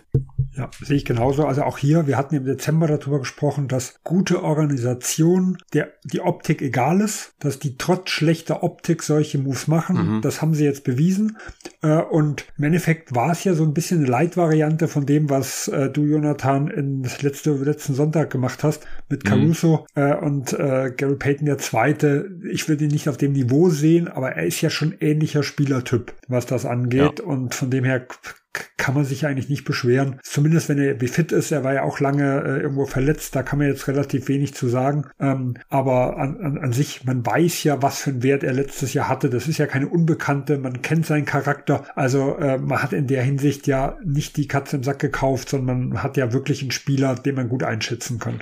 Ja, und man hat Geld gespart. Und man ja, hat Geld ja, gespart. Ja. Äh, und im Prinzip war es ja straight up für Wiseman, nur halt via Detroit. Und ich hatte in der Mock Deadline ja Wiseman straight up für Josh Richardson gemacht. Und äh, für Caruso hatte ich ja dann Moody und einen First abgegeben. Die Warriors waren Gerüchten zufolge an Ananobi dran. Shams hatte kurz vor Ladenschluss, äh, kurz vor der Deadline noch ja so ein bisschen kryptisch gesagt, ja, ein Western Conference Contender ist irgendwie an Ananobi dran. Das waren dann höchstwahrscheinlich die Warriors. Die wollten wohl Kuminga, Moody und einen Pick haben und da haben die Warriors dann Nein gesagt. Ich weiß jetzt nicht, also oder Boah, hätte Draft ich, Compensation. genau, und, die, und, und, die Warriors haben ja nur also diesen einen Pick. Hätte ich sofort gemacht. Hätte ich sofort oh gemacht oh anstelle der Warriors, wenn es stimmt. Ja, also Kuminga, Moody und der 28er Pick muss ja dann sein. Hätte ich auf jeden Fall sofort gemacht, weil klar, du hast dann nicht mehr eine ganz neue Timeline, aber ja, mit Wiseman ist ja eh schon ein großer Teil davon weg, der ehemalige Second Pick. Ja, kannst du auch noch Moody und Kuminga wegschicken, die bisher ja auch nicht so ganz die Erwartungen erfüllen oder die Draftposition rechtfertigen, zumindest jetzt bisher. Und äh, dann halt noch diesen Pick für Anunobi, der halt ein bisschen älter ist, aber er halt auch noch jung genug, dass du halt sagen kannst, okay, äh, wenn Clay mal zu alt ist oder Draymond weg oder so, dann, dann kann der ja trotzdem bei den Warriors bleiben. Und das wäre halt defensiv auch richtig krass gewesen mit ihm und Draymond und Wiggins dann da. Also, wenn das gestimmt hätte, dann hätte es auf jeden Fall durchziehen sollen, wenn das, wenn das der Preis war von Ujiri für, für ein Anunobi. Ich weiß nicht, ob es stimmt. Äh, letztendlich haben sie jetzt halt noch Kuminga und Moody von der, von der anderen Timeline und sind irgendwie so ein bisschen dazwischen. Aber dass sie jetzt halt wenigstens einen Win-Now-Move gemacht haben, das wundert mich auch überhaupt nicht und heißt ich auf jeden Fall auch gut. Also ich genauso wie du, Luca. Und sie haben halt auch noch Geld gespart. Wie ihr gerade schon gesagt habt, sie sind, ja. sie haben 60 Millionen Luxury Tax gespart. Äh, es sind, es sind ja, ja nach 60, dem Paid ne? nicht mehr so viel. Ich glaube, ich habe es irgendwo gelesen, was waren es jetzt? Sieben dieses Jahr und 30 nächstes Jahr oder sowas. Okay, dann sind es nur 37. Also gut, im nächsten Jahr kann man es ja eh noch nicht genau vorhersagen. Also das ja. ist, weil man weiß ja noch nicht, was sie alles machen. Ja. Aber das hat, glaube ich, Bobby Marks irgendwo nochmal getwittert. Sie waren zwischendurch bei paar 70 Millionen und dann kam er aber ja wieder Peyton rein. Und der hat ja einen Großteil der Ersparnis dann wieder aufgefressen, weil der kostet ja, jetzt muss ich mal gucken. Also Wiseman war, ist ja bei 9,6 und Peyton hat ja, ja auch 8 Peyton Millionen 8, oder sowas. 3. Genau, ja, also da sind ja nur noch 1,3 Millionen Ersparnisse dann wirklich gewesen und das ergibt dann ungefähr diese 7 Millionen wahrscheinlich. Okay, okay. Ja, wie gesagt, so äh, ein paar Facts hier und da müssen wir hier noch live im Pod verifizieren oder erörtern. Okay, dann sind wir mit den Warriors auch durch. Mhm. Können wir bei Portland weitermachen? Machen wir bei Portland ja. weiter. Ja, wie gesagt, in dem Deal hat Gary Patton abgegeben, fünf Seconds bekommen und Kevin Knox. Die hatten ja schon Josh Hart für Cam Reddish abgegeben. Da habe ich mit Jerry nur noch kurz drüber sprechen können am Ende des Pods heute Morgen. Außerdem kam Sui Mikhailiuk rüber, der wurde dann vorne direkt weitergeschickt und Ryan Archidiakono, also im Prinzip einfach Filler, aber auch der 23er First Top 14, also Lottery Protected, wird dann zu zwei Seconds, also der diesjährige. Vier Seconds habe ich, glaube ich, gelesen. Ah, okay. Vier also Seconds. müssten vier Seconds sein, und das ist der, der, drüber geht. Das ist der, der Nix selber. Ja, ja. Also nicht super viel Upside. Die Knicks sind jetzt nicht so schlecht dieses Jahr und wenn, dann äh, ist er eh Lottery Protected. Also landet wahrscheinlich auch irgendwo in den 20ern oder um die 20 herum. Falls die Knicks noch irgendwie abstinken sollten, werden es vier Seconds. Okay. Ja, also ein bisschen seltsamer Move für Portland finde ich nach wie vor. Ich weiß nicht, ob sie riesige Cam Reddish-Fans sind. Wenn ja, müssen sie im Sommer aber bezahlen, sonst ist er ja weg. Ist Restricted Free Agent. Wie gesagt, Archidiakono und Mikhailiuk eigentlich nur Filler und der Pick ja, ist okay, aber es ist halt auch wieder ähnlich wie der ja, Trade jetzt gerade von Gary Payton zurück zu den Warriors. Überhaupt kein Win-Now-Move für ein Team, das halt eigentlich Damian Lillard hat und jetzt auch nicht Jeremy Grant weggetradet hat oder irgendwie sowas. Äh, ich würde jetzt vielleicht in die Betrachtung gleich noch den dritten Trade mhm. mit reinnehmen mit Philly. Das war ein Three-Teamer, noch mit den Charlotte Hornets zusammen. Da haben die Blazers noch Matisse Thibault bekommen, der im Sommer auch Restricted Free Agent werden kann. Ja, Luca, was, was machst du aus, der, aus den ganzen Moves von den Blazers? Oh, ich finde es ich finde es ja wirklich eine lächerliche Deadline. Äh, und sie haben ja jetzt die letzten Tage immer wieder verlauten lassen, wir machen Win-Now-Moves, wir wollen mit Damon Lillard contenten. Und das erzählen sie uns irgendwie seit wie vielen Jahren jetzt? Fünf, sechs, sieben oder so. Und ich kann es nicht mehr hören und ich finde es wirklich ein bisschen lächerlich. Und ich verstehe auch nicht, warum Lillard sich das weiterhin noch gibt, weil das sind keine Win-Now-Moves. Da, da, da spart man, glaube ich, ein bisschen Geld. Man hat, glaube ich, ein bisschen Angst gehabt, dass Josh Hart nächstes Jahr in den Büchern steht mit seinen 12,6 Millionen oder so so. Und dann holt man sich halt Kevin Knox, Matisse Feibel und Cam Reddish und die erzählen uns irgendwas von Win-Now-Moves. Matisse Feibel in den Playoffs, Kevin Knox, das sind Win-Now-Moves für Lillard. Es ist so lächerlich, das ist so lächerlich. Ja.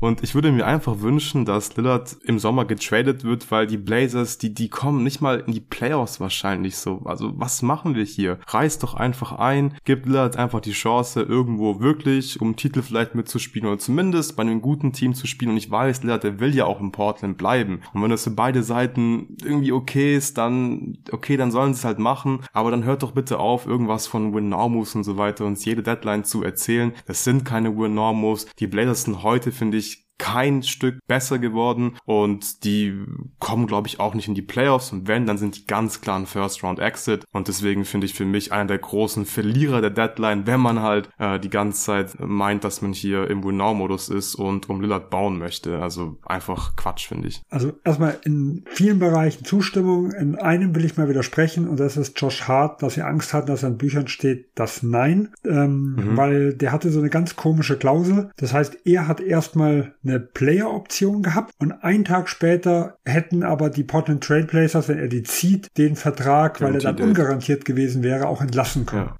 Also ich gehe davon aus, dass sie halt einfach Josh Hart nicht bezahlen wollten im Sommer. Ja, genau. Das, dass man halt spart das, einfach genau, insgesamt. dass das irgendwo mit der ja. Grund ist. Ob man das jetzt macht, um Grant richtig zu bezahlen äh, oder dass das, das, sagen wir mal, um mal zu ihren Gunsten vielleicht zu sprechen, ob sie so ein bisschen wie früher bei Amino äh, vielleicht glauben, so äh, mit einem Seibel oder einem Reddish, aus denen mache ich noch einen vernünftigen NBA-Spieler und das haben sie bei Amino ja, zumindest halbwegs gemacht, auch wenn irgendwann an seine Grenzen kam, aber da haben sie in der Entwicklung schon ein bisschen was gemacht, da will ich mal Na, nicht, Harkless äh, auch. genau, Harkless ja auch, da will ich mal nicht spekulieren, also das könnte ich mir so vorstellen, das war zumindest über die letzten Jahre immer so ein bisschen ihr Prinzip. Äh, und dass man vielleicht halt hofft, dass der, weil der eigene Pick ja so eingeschränkt ist durch die Protection, dass man vielleicht zur Trading Deadline irgendwas machen kann. Um es mal mit positiv zu bewerten, wie man vielleicht sagen kann, okay, oh, diese Strategie ja. hat irgendwo einen Hintergrund.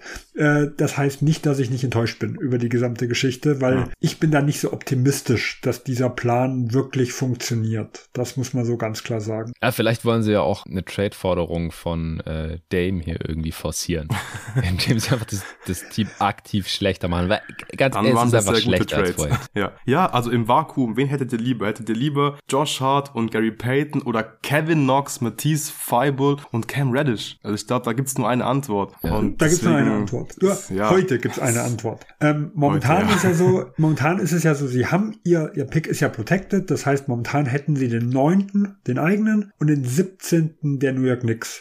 Das heißt, im Sommer kann es schon sein, dass ein Paket mit dem neunten und dem 17. Pick nicht uninteressant ist. Ja, und was im Sommer passiert, wissen wir nicht. Ähm, ich habe aber meine Zweifel, dass, also das ist ein Theoriemodell, ob das wirklich so, äh, Ja, so passiert ich meine, wir haben es in diesem Sommer Ja. schon gesehen. Wobei da hatten sie ja auch den siebten Pick und was haben sie gemacht? Aber da haben sie ja also angeblich für Anunobi geboten. Also sie haben es, Ja. also, also da kann man es nicht sagen, ich, ich weiß nicht, ob was für was sie alles geboten haben, aber für Anunobi wurde zumindest von allen Seiten irgendwo berichtet. Ähm, ich ich glaube, da muss man ein bisschen aufpassen. Aber wie gesagt, äh, ich glaube nicht, dass das eine Strategie ist, die irgendwo jetzt zielführend ist. In der Hinsicht gehe ich absolut mit, aber ich glaube, man muss halt irgendwo mal überlegen, was, was, was könnte noch auch noch mal der Hintergedanke irgendwo sein und dann sollte man die andere Position zumindest auch mal erwähnen. Wie gesagt, auch wenn ich Ja, ja. selber sie auch eher Ja, zu den schlechteren äh, Deadlines zählen würde. Ja. Ja, ich, ich frage mich, wer jetzt der fünfte Starter ist. Nasir Little oder für, Die ersten glauben Sie vier an Wochen Cam Cam Reddish? Reddish und dann merkt man, dass er doch nicht passt. Ja, Das ha- hat man in New York ja schon so erlebt. Ja. ja. Ich meine, Matisse Thibault ist zumindest mal, was das Spacing angeht, kein Downgrade gegenüber Gary Payton und Josh Hart, aber halt, ja, insgesamt als, als Spieler halt schon. Es ist es ist schwierig auf jeden Fall in, in Portland. Es, es gab ja dann auch schon mal vorsichtshalber die Meldung, dass Damon Lillard nicht äh, angeboten wird, oder also dass niemand anrufen braucht. Er, er steht halt nicht zur Verfügung per Trade. Aber eigentlich, ja, deutet es eher in die Richtung, weil Win-Now-Moves waren das jetzt halt auch nicht. So richtige Rebuilding-Moves aber auch nicht. Man könnte jetzt vielleicht auch irgendwie noch den Case machen. Ja gut, Matisse Thibault ist halt deutlich jünger als Gary Payton und ja, gehen wenigstens irgendwie so annähernd in dieselbe Richtung. So wurde ja dann auch irgendwie so auf Twitter begründet, ja, die Blazers haben gesagt, sie wollen sich defensiv verbessern, deswegen haben sie jetzt für Thibault getradet. Ja gut, aber sie haben ja gleichzeitig auch Josh Hart und Gary Payton abgegeben. Also das, das hat irgendwie weder Hand noch Fuß so richtig, auch meiner Meinung nach. Äh, Ich bin gespannt, wie es da im Sommer weitergeht und ob sich Dame das jetzt wirklich noch seine restliche Karriere angeht, aber ja, kann man ja auch schon mal für die, für die Verlierer der Deadline, glaube ich, markieren. Ja, wir können, glaube ich, die Hornets jetzt mal noch Wollen wir die abschließen. Knicks auch noch mit reinpacken, wenn wir bei Ja, Portland sind? ja, ja stimmt, die haben sonst auch nichts gemacht. Ja, la- lass mal die Knicks noch abschließen. Sven ist ja so ein bisschen dein zweites Team. Wir haben auch die Preview zusammen aufgenommen. Äh, Luca hat das neulich ein Deep Dive mit David zu den Knicks aufgenommen. Sven, vielleicht mal zuerst, Mhm. wie gefällt dir Josh Hart für die Knicks? Ja, an einem Ende gut, am anderen weniger. also vom Grundsatz her passt er zum Knicks-Team. Ich glaube, er hat viele gute Eigenschaften. Das Problem ist die eine, die er nicht hat, und das ist halt Shooting. Ähm, die könnten die Knicks halt schon gut gebrauchen. Deswegen bin ich so ein bisschen hin und her gerissen. Ich glaube, er wird eine solide Rolle haben äh, was das mit angeht, ähm, in, in den verschiedenen Rota äh, Rotationen. Ähm, ich kann mir auch vorstellen, dass sie im Sommer mit ihm verlängern wollen. Also von dem her pff, bin ich jetzt nicht komplett negativ. Auf der anderen Seite, ja, also ist das natürlich dann ein Pick abzugeben. Dafür bin ich jetzt auch nicht hundertprozentig von ihm überzeugt. Aber ich glaube, es wird sich im Sommer entscheiden. Wenn man im Sommer eigentlich einen dicken Deal machen will, dann könnte der Pick mehr wehtun. Wenn, wenn im Sommer sich noch nichts ergibt, dann ist es so, sie haben ja insgesamt relativ viele Picks und haben Probleme, dann nachher Spielzeit zu kreieren, dass der Pick dann nachher, wenn er mal getätigt ist, dann weniger wert ist, ähm, wie vielleicht äh, der Spieler Josh Hart, weil man muss ja nicht Josh Hart traden, aber man kann dann vielleicht halt einen anderen Spieler in ein Paket packen und Josh Hart übernimmt dessen Rolle dann halt irgendwo. Also ich bin so ein bisschen hin und her gerissen. Ich bin weder super positiv noch super negativ. Äh, ähm, ich glaube, die insgesamt macht es Sinn, wie sie die ganze Protection mitgemacht haben. Sie kämpfen jetzt um die Playoffs, hilft Hart quasi, dass sie in die Playoffs kommen. Äh, dann geben sie den Pick ab. Hilft er Ja. nicht, dass sie in die Playoffs kommen, behalten sie ihn. Also Mhm. durchdacht ist das schon, aber es ist jetzt nichts, was, wo ich jetzt sagen würde. Also ich sag mal, ich sehe es sehr neutral, die ganze Geschichte. Ich sehe das sehr ähnlich wie Sven. Der, der Preis ist wahrscheinlich okay für Josh Hart, allerdings ist er, glaube ich, jetzt nicht der ideale Fit für die Knicks, Mhm. weil sie brauchen halt vor allem Shooting und er wirft vor allem in letzter Zeit einfach nicht so viel. Er ist natürlich trotzdem ein solider NBA-Spieler, ja, aber hätte jetzt nicht unbedingt sein müssen. Man darf halt aber auch nicht vergessen, sie haben halt Cam Reddish für ihn getradet und der hat hat halt offensichtlich ja gar keine Rolle mehr gespielt von den Knicks. Von daher ist es wahrscheinlich aus Sicht der Knicks ganz okay. Ich finde es auch okay. Sie sind einfach jetzt ein bisschen tiefer geworden. Ich hoffe, dass Josh Hart nicht startet, weil man hat, sonst hat man halt noch weniger Shooting in der Starting Five. Ja. Ich glaube, das bleibt Quentin Grimes. Aber so als, als Backup-Wing, ja, bringt er auf jeden Fall Qualität in den Kader und man ist halt nach wie vor irgendwie im, im Win Now, auch wenn man noch einen Haufen Picks hat und noch einen weiteren größeren Move machen könnte. Nach wie vor finde ich es ganz gut. Und ich mag auch diese Pick Protections ganz gerne. So, der Pick geht, ist jetzt nicht weit in der Zukunft, äh, gerade weil es ein eigener ist, sondern das ist dann halt diese Saison noch erledigt. Wenn sie in die Playoffs kommen, wofür sie diesen Deal halt gemacht haben, dann bekommen die Blazers den Pick und wenn es irgendwie in die Hose geht, dann halt nicht. Dann, dann wären es halt einige Seconds, von denen sie auch genug haben. Also finde ich unterm Strich einen soliden Deal. Mhm. Ich glaube, viel wichtiger ist, dass sie nicht für Lawin getradet haben. ja, war das, war das überhaupt von, von einer glaubwürdigen Quelle? Ich weiß nicht, es kam sehr spät. Und nee, ich, ich weiß nicht, ob es glaubwürdig war, aber also es wurden zumindest mal äh, gesagt, dass das Verhandlungen gäbe, aber von den Soliden hieß es von Anfang an, es wäre sehr unwahrscheinlich. Ja, aber da ist mir schon ein bisschen das Herz in die Hose gerutscht. Hätte ja auch für die Bulls, die jetzt, wie gesagt, gar nichts gemacht haben, echt so ein Godfather-Offer sein müssen, dass sie dann nur Levine traden und ansonsten das Team so beisammen lassen, Vucevic auslaufen lassen und auch den Rosen nicht traden oder sowas. Das hätte ja vorne keinen Sinn ergeben. Also das war aus meiner Sicht dann einfach schon zu spät und für die Knicks macht es ja auch keinen Sinn, im Sommer nicht alles für Donovan Mitchell traden zu wollen, aber dann für Levine, ja, der... Ja, Im Sommer konnte ich es verstehen, wenn sie das Levine holen, dann werde ich, wäre ich sowas von zurückgerudert. Ja, ja genau. Ja. ja, der teurer ist als, als Mitchell und ich glaube auch ein bisschen älter, auf jeden Fall verletzungsanfälliger, auch einfach nicht so gut wie Donovan Mitchell. Ja, das, ich glaube einfach nicht, dass da was dran gewesen ist. Okay, ähm, die Knicks damit abgeschlossen. Wir kommen gleich zu Philly. Lasst uns kurz die Charlotte Hornets noch abschließen. Die haben in dem Deal Jalen McDaniels abgegeben und äh, zu den Philadelphia 76ers. Die haben dafür keinerlei Kompensation bekommen, oder? Haben die nur doch, ein Second, glaube ich, habe ich ah, jetzt noch gelesen. Ja. Was für ein, weiß man das? 23er, ah. ich glaube von Philly war der selber. Also 55. Pick oder sowas, wenn es der von, von dieser Saison ist. Genau,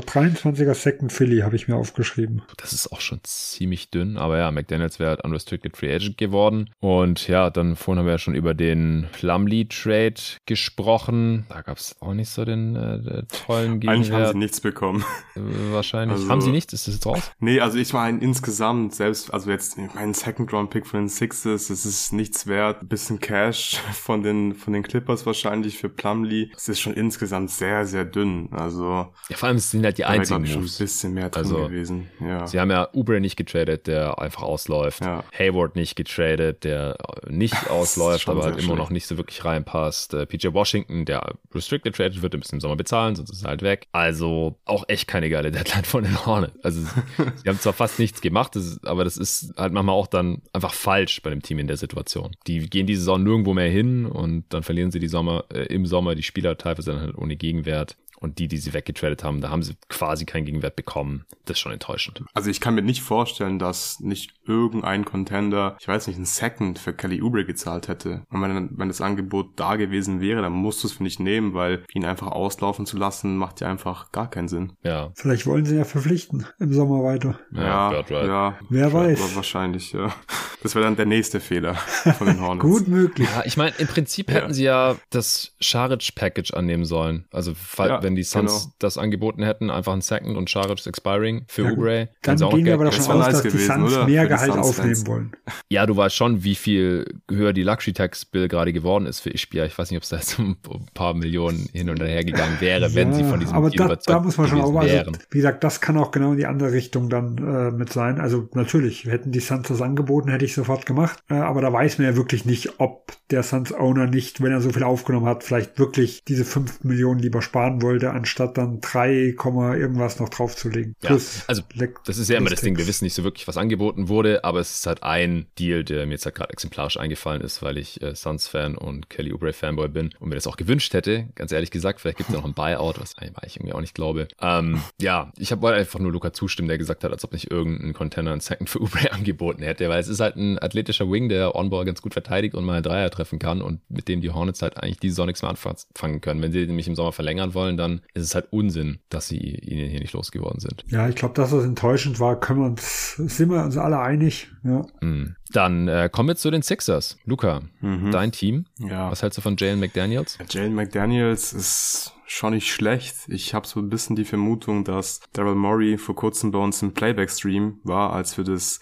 Hornets Celtics-Spiel kommentiert haben und McDaniels Career High in Points in Three-Pointers Made aufgestellt hat. Da sah der schon verdammt gut aus. Aber im Endeffekt habe ich, glaube ich, ähnliche Bedenken wie bei Matisse Feibel. Ich könnte mir durchaus vorstellen, dass McDaniels in den Playoffs dann irgendwann nicht mehr spielbar ist. Seine Defense ist gut, aber er wird halt den Dreier nicht gut genug treffen. Er wird nicht verteidigt und dann, ja, lohnt sich einfach nicht, ihn für die Defense auf dem Spielfeld zu weil er einfach offensiv mehr wehtut. Und irgendwie ist es einfach ein komischer Trade. Vielleicht underrate ich ihn auch ein bisschen. Nimmt natürlich auch deutlich mehr Dreier als Fireball, aber er trifft mhm. halt auch nur 32 Prozent davon. Und irgendwie ist es halt ein sehr ähnlicher Spielertyp und ich hätte mir da schon ein bisschen was anderes gewünscht. Einfach ein Spieler, der mir, der einfach sicher in meiner Playoff-Rotation ist, mir ein bisschen was geben kann, mir nicht wirklich wehtun wird. Das hätte ich mir gewünscht. Mir ist natürlich auch völlig bewusst, dass ich jetzt nicht erwarten kann, dass man Matisse Feibel tradet und einfach einen guten Playoff-Spieler bekommt. Das ist einfach ein bisschen unrealistisch. Aber insgesamt ist es dann doch eine sehr ernüchternde Trade-Deadline der Sixers gewesen. Und sie haben Harold behalten, was natürlich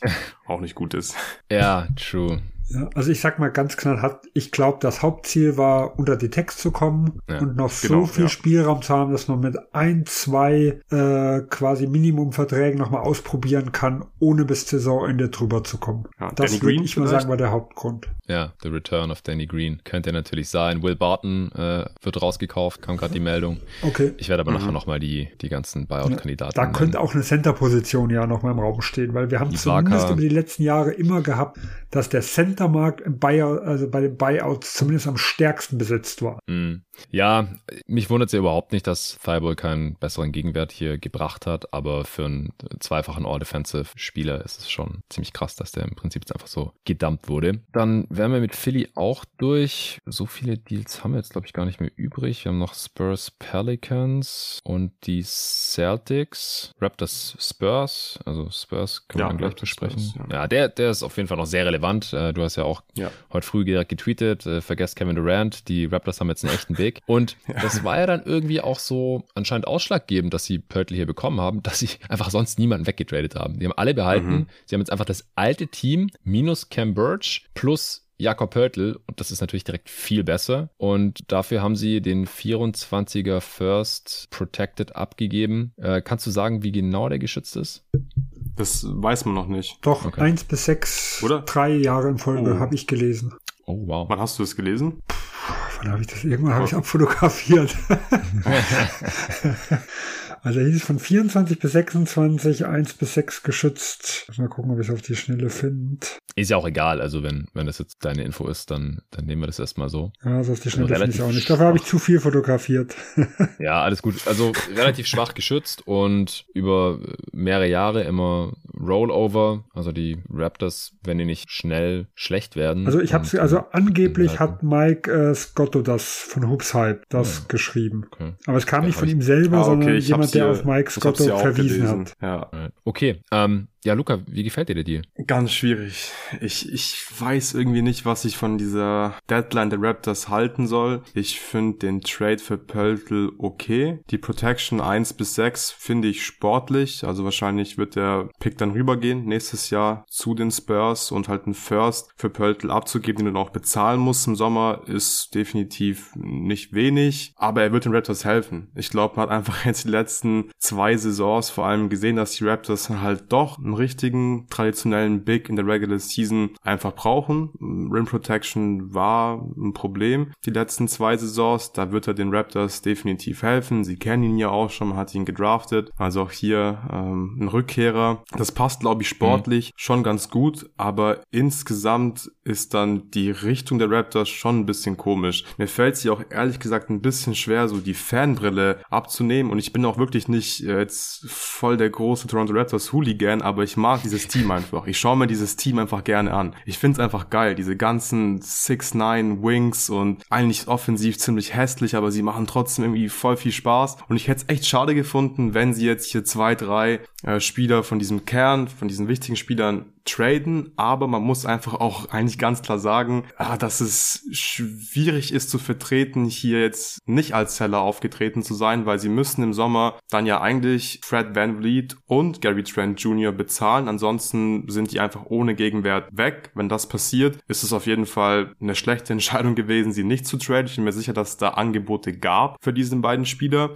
Und ich halte es einfach für unrealistisch, dass die Raptors Fred Van Vliet und Gary Trent im Sommer bezahlen, weil dann hast du einfach ein sehr teures Team, dessen Ceiling einfach, so ehrlich muss man sein, ich weiß nicht, maximal die zweite Runde ist. Mit ganz viel Glück vielleicht die Conference Finals, aber die sind gerade im Play-In. So, und das ist schon ein bisschen komisch, aber ja, vielleicht wird Pöltl einfach das Missing Piece sein für diese Defense und wenn die Defense wieder krass ist, also das heißt auf Top 5 Niveau agiert, wo ich es ja vor der Saison gesehen habe, dann sollten die Raptors eigentlich nächste Saison wieder ein ziemlich gutes Team sein, aber sie werden halt ein sehr teures Team sein, ähm, mit einem relativ geringen Ceiling. Und diese Kombination, die sehen wir einfach nicht sehr oft, deswegen ja, irgendwie eine komische Deadline der Raptors. Ja, ich glaube, wir können sie ja noch überhaupt nicht bewerten, weil ich glaube, da, dafür sind jetzt die Entscheidungen, die jetzt äh, im, äh, im Sommer kommen, viel zu wichtig. Ich glaube, was wir sehen können, ist, ob das Grundkonzept mit einem Center jetzt anders aussieht. Also ich glaube, mhm. da, da kann das Team selber einige Erkenntnisse ähm, irgendwo mitbekommen. Äh, aber wie gesagt, ob es wirklich jetzt eine gute war oder nicht, boah, ich, ich finde es wirklich so schwierig. Ich, äh, wenn sie jetzt wirklich jetzt wieder äh, defensiv auf ein Top 5 Niveau kommen, dann weiß man zumindest ein bisschen genauer, wie man bauen soll. Und dann macht es ja auch Sinn, Pöltl vielleicht zu halten. Aber wir müssen ja mal gucken, was auch. Die müssen sie halten. Also wenn sie ihn nicht halten, dann, boah, dann war das ein richtig mieser Trade. Ja. Also Pöltl, denke ich, werden sie auf jeden Fall resignen. Ja, ich denke, da hat man auch schon ein bisschen ja. mit ihm gesprochen, schätze ich, vor dem Trade. Davon gehe ich jetzt auch mal aus. Aber ich sage immer, das Schlimmste, was du machen kannst, ist eigentlich einen Fehler zu multiplizieren. Also wenn du merkst, es funktioniert ja trotzdem nicht und die ganze Richtung ja. äh, geht nicht, dann ist es vielleicht sogar der, der, der, der bessere Move, äh, den Pick mhm. abzuschreiben, anstatt ihm jetzt, sagen wir mal, 20 Millionen oder sowas zu geben. Ja, also wir wissen ja, ich glaube, da kann gar nicht so viel schief gehen, glaube ich, bei, bei Pöltl. Also ich, ich, ich glaube, der ist einfach aus. ein grundsolider Center. Ich weiß nicht, was passieren müsste, dass die Raptors dann nach einem halben Jahr sagen, okay, das war jetzt so schlecht, äh, bitte geh einfach. Mhm. Ja, also ich gehe auch davon aus, dass sie mit ihm weiter planen. Also das, das ist auch so mein, mein Tipp. Aber ich glaube, wirklich äh, die Bewertung jetzt zu machen, ist eigentlich nahezu unmöglich. Ja, also ich habe aber auch schon nach dem Pöltl die eigentlich gedacht, also das Einreißen macht jetzt eigentlich gar keinen Sinn mehr. Weil, nee, nee, danach war es unwahrscheinlich. Genau, weil das Schlimmste, was du eigentlich machen kannst, ist dich dann auf einer Position festzulegen, äh, die, die ja eigentlich, sagen wir mal, wo die Center-Position ist ja das, je nachdem, wen du dann später, wo du überhaupt nicht weißt, wen du bekommst. Du kannst zwei Center nie nebeneinander aufstellen. Auf allen anderen Positionen ist das gut möglich. Also dich auf eine Position festzulegen, wenn du in Retool oder Rebuild gehst, die am A am leichtesten zu setzen ist und die B am, B am schwierigsten mit zwei Spielern zu kombinieren ist. Das macht für mich eigentlich keinen Sinn. Also in dem Moment war klar, dieses komplette Einreißen äh, wird es nicht geben. Ja, und ja. ich glaube, es gibt die Verfechter dafür und dagegen und äh, richtig oder falsch, glaube ich, gibt es nicht, weil beide Seiten haben so seine haben die Risiken und beide haben aber auch das Upside äh, und das das werden wir, das wird wirklich erst die Zukunft zeigen. So was so wässrig wie diese Aussage ist, aber ich glaube, eine bessere können wir gar nicht machen. Mhm. Ja, also ich bin auch ein bisschen ratlos, was die Raptors angeht. Ich, ich schließe mich da eigentlich komplett an. Ich kann mir halt vorstellen, dass sie jetzt mit diesem Team, weil es jetzt einfach ein bisschen runder aussieht, mit so einem echten kompetenten Big da in der Mitte, und sie können ja trotzdem noch, Pöltl spielt ja äh, keine, keine 40 Minuten oder sowas, können ja trotzdem noch genug Smallball spielen, der die letzten Saisons immer unter 30 Minuten im Schritt gespielt, jetzt diese 26, also du kannst fast das halbe Spiel immer noch das andere System spielen, aber du musst es dann halt nicht die ganze Zeit spielen, vor allem in Matchups, wo das überhaupt nicht funktioniert. Und ich kann mir halt vorstellen, dass sie sich die Standings angeschaut haben und gedacht haben, so ja, wir haben jetzt gerade zwar echt keinen geilen Record mit 26 und 30, vier Spiele unter 500 nach 56 Spielen, aber wir sind trotzdem auf Platz 10 und die Bulls und die Hawks, die können wir echt noch cashen jetzt, wenn wir diesen Move machen. Und ja, dann haben sie eine solide Ausgangsposition im, im Play-In und ja, müssen halt nur da gewinnen und dann sind sie wieder in Playoffs. Also das kann man sich vielleicht schon irgendwie ein bisschen schön reden. Klar, sie müssen jetzt Pöltl halten, Bird Rides Trap, äh, Van Fleet eigentlich auch, weil sonst hätten sie ihn einfach abgeben müssen für irgendeinen positiven Gegenwert. Gary Trent Jr., ja, vielleicht gab es einfach nicht so die geilen Angebote das wäre auch eher dann Kaliber Spieler, wo ich verstehen könnte, wenn man den dann halt einfach so ziehen lässt. Aber mit Pörtler haben sie sich jetzt halt wieder einen Spieler reingeholt, der auf dieser Van Vliet Siakam Timeline ist. Und dann Ananobi würde ich halt auch nur abgeben, wenn mich ein Angebot komplett umhaut. Und das ist hier scheinbar auch nicht passiert. Und deswegen bauen sie jetzt wahrscheinlich erstmal so weiter und Ujiri wird erst dann einen Deal machen, wenn er komplett von einem überzeugt ist. Und so lange wartet er halt und, und verlängert dann die Spieler zu soliden Verträgen, sofern das halt irgendwie möglich ist und, und wartet halt einfach ab. Und solange ist das Team halt irgendwo im Mittelmaß, denke ich. Aber ich habe auch auf der Timeline so den einen oder anderen enttäuschten Raptors-Fan gesehen vorhin, dass jetzt so nichts passiert ist und das Team halt immer noch keine so ganz klare Richtung hat. Ja, mich würde es aber auch nicht überraschen, wenn die Raptors am Ende auf Platz 6 landen, ehrlich gesagt. Also wenn die jetzt auch einfach äh, einen guten Run hinlegen, die Nets sind schlechter geworden, hm. die Heat sind verletzungsanfällig, ich stimme dir zu. Ich glaube, sie sind besser als die Hawks und die Bulls. Von daher ist da schon noch was drin dieses Jahr, aber das Ceiling bleibt halt einfach relativ niedrig. Ja, äh, wir machen ja bald ein Power Ranking Update. Da, da werde ich ja. das erstmal ein bisschen genauer anschauen. Mein letztes Eastern Conference Power Ranking Update ist schon eine Weile her, aber ich glaube, da hatte ich es ja auch noch auf 6, wenn mich gerade nicht alles täuscht. Und vom Net Rating sind sie wahrscheinlich auch noch irgendwo da. Äh, ich schaue gerade nochmal spontan drauf. Ja, sie haben immer noch ein positives Net Rating plus 0,9, ja. haben fast vier Siege zu wenig. Das ist die größte negative Diskrepanz der gesamten Liga. Mhm. Das ist das 13. beste Net-Rating äh, vor Chicago auf jeden Fall, ja, weit vor den Hawks. Das müsste, glaube ich, das zweite Mal so sein, dass es so schlimm ist. Ich glaube, vor zwei Jahren, wo sie die schlechte Saison hatten, waren sie vom Net-Rating her auch deutlich besser. Also es ist langsam schon ein bisschen auffällig. Mhm.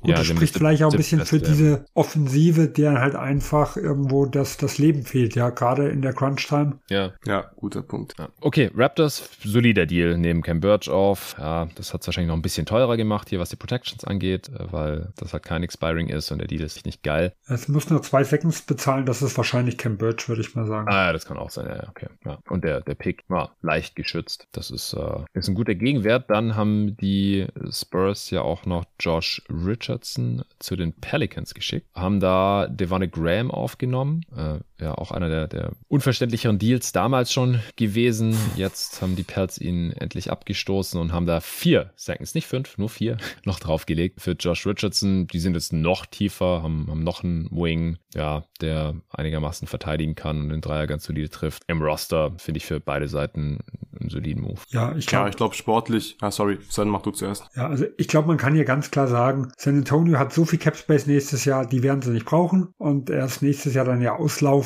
beziehungsweise übernächstes ungarantiert und die äh, Pelz haben mit der Zion-Verlängerung einen finanziellen Druck im nächsten Jahr. Für die mhm. macht Sinn, es loszuwerden und äh, über sportliche, also Richardson ist besser wie Graham, äh, aber ich denke, das finanziellere war, finanzielle war hier absolut im Vordergrund. Ah, die sind jetzt ja, aus der Tax raus nächste Saison, hm? ja. ja, also je nachdem. Moment. Ja, weil Richardson ausläuft, genau, ja, die waren sind jetzt, jetzt draußen. Ich habe nur nicht ja. geguckt, wer da alles noch vielleicht Free Agent wird. Ja, Jackson Hayes.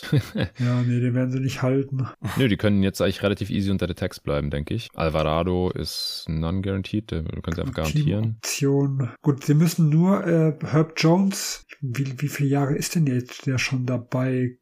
Kann sein, dass sie den, wenn sie Nö, dem seine Teamoption, ja. ja. gut, wenn sie, ah nee, Ach so, restricted wird er erst, wird er erst übernächstes Jahr, sehe ich gerade, ja. Ja, genau, der wird restricted äh, übernächstes. Genau, weil nicht, dass sie da das, denselben Fehler machen. Ja gut, bei, bei Brunson konnten sie den nicht machen, weil die haben dem nicht die Teamoption ja. gegeben am Schluss, aber dass sie den ein Jahr zu lange auf Minimum halten und er dann unrestricted ja. wird, aber das ist erst übernächstes Jahr, sehe ich gerade. Ja, nee, dann sind sie drunter, haben ein bisschen Spielraum. Also der, der geschätzte äh, äh, Spielraum liegt bei sieben Millionen ungefähr. Also da ja. kann, kann eventuell noch die, die Mid-Level genutzt werden, die normale, die würde auch noch drunter passen. Da wird es halt schon eng, wenn man noch ein paar Minimumverträge nimmt, aber es ist dann realistisch drunter zu bleiben, wenn ja, man Richardson nicht verlängert. Ja, Luca, du wolltest noch irgendwas zum Sportlichen sagen, glaube ich? Ja, also eigentlich stimme ich äh, Sven komplett zu. Es ist ganz klar ein finanzieller Move. Ich glaube, sportlich passt Richardson da nicht wirklich so gut rein und vor allem brauchen sie ihn, glaube ich, auch nicht wirklich. Da ging es wirklich darum, dass man einfach nächstes Jahr nicht nicht in die Text reinrutscht, wenn die Extension von Zion reinkickt, weil die Pelicans, die sind ja auch tief. Richardson ist ein shaky Shooter, das ist nie so ein guter Fit bei den Pelicans. Ja, von daher erwarte ich nicht, dass er den Pelicans sportlich jetzt großartig weiterhelfen wird. Ich finde ihn aber potenziell spielbarer als Graham in den Playoffs und das ist ja, schon ein Upgrade. Der ist halt, halt, ja, mit seinem Shooting in der Regular Season vielleicht sogar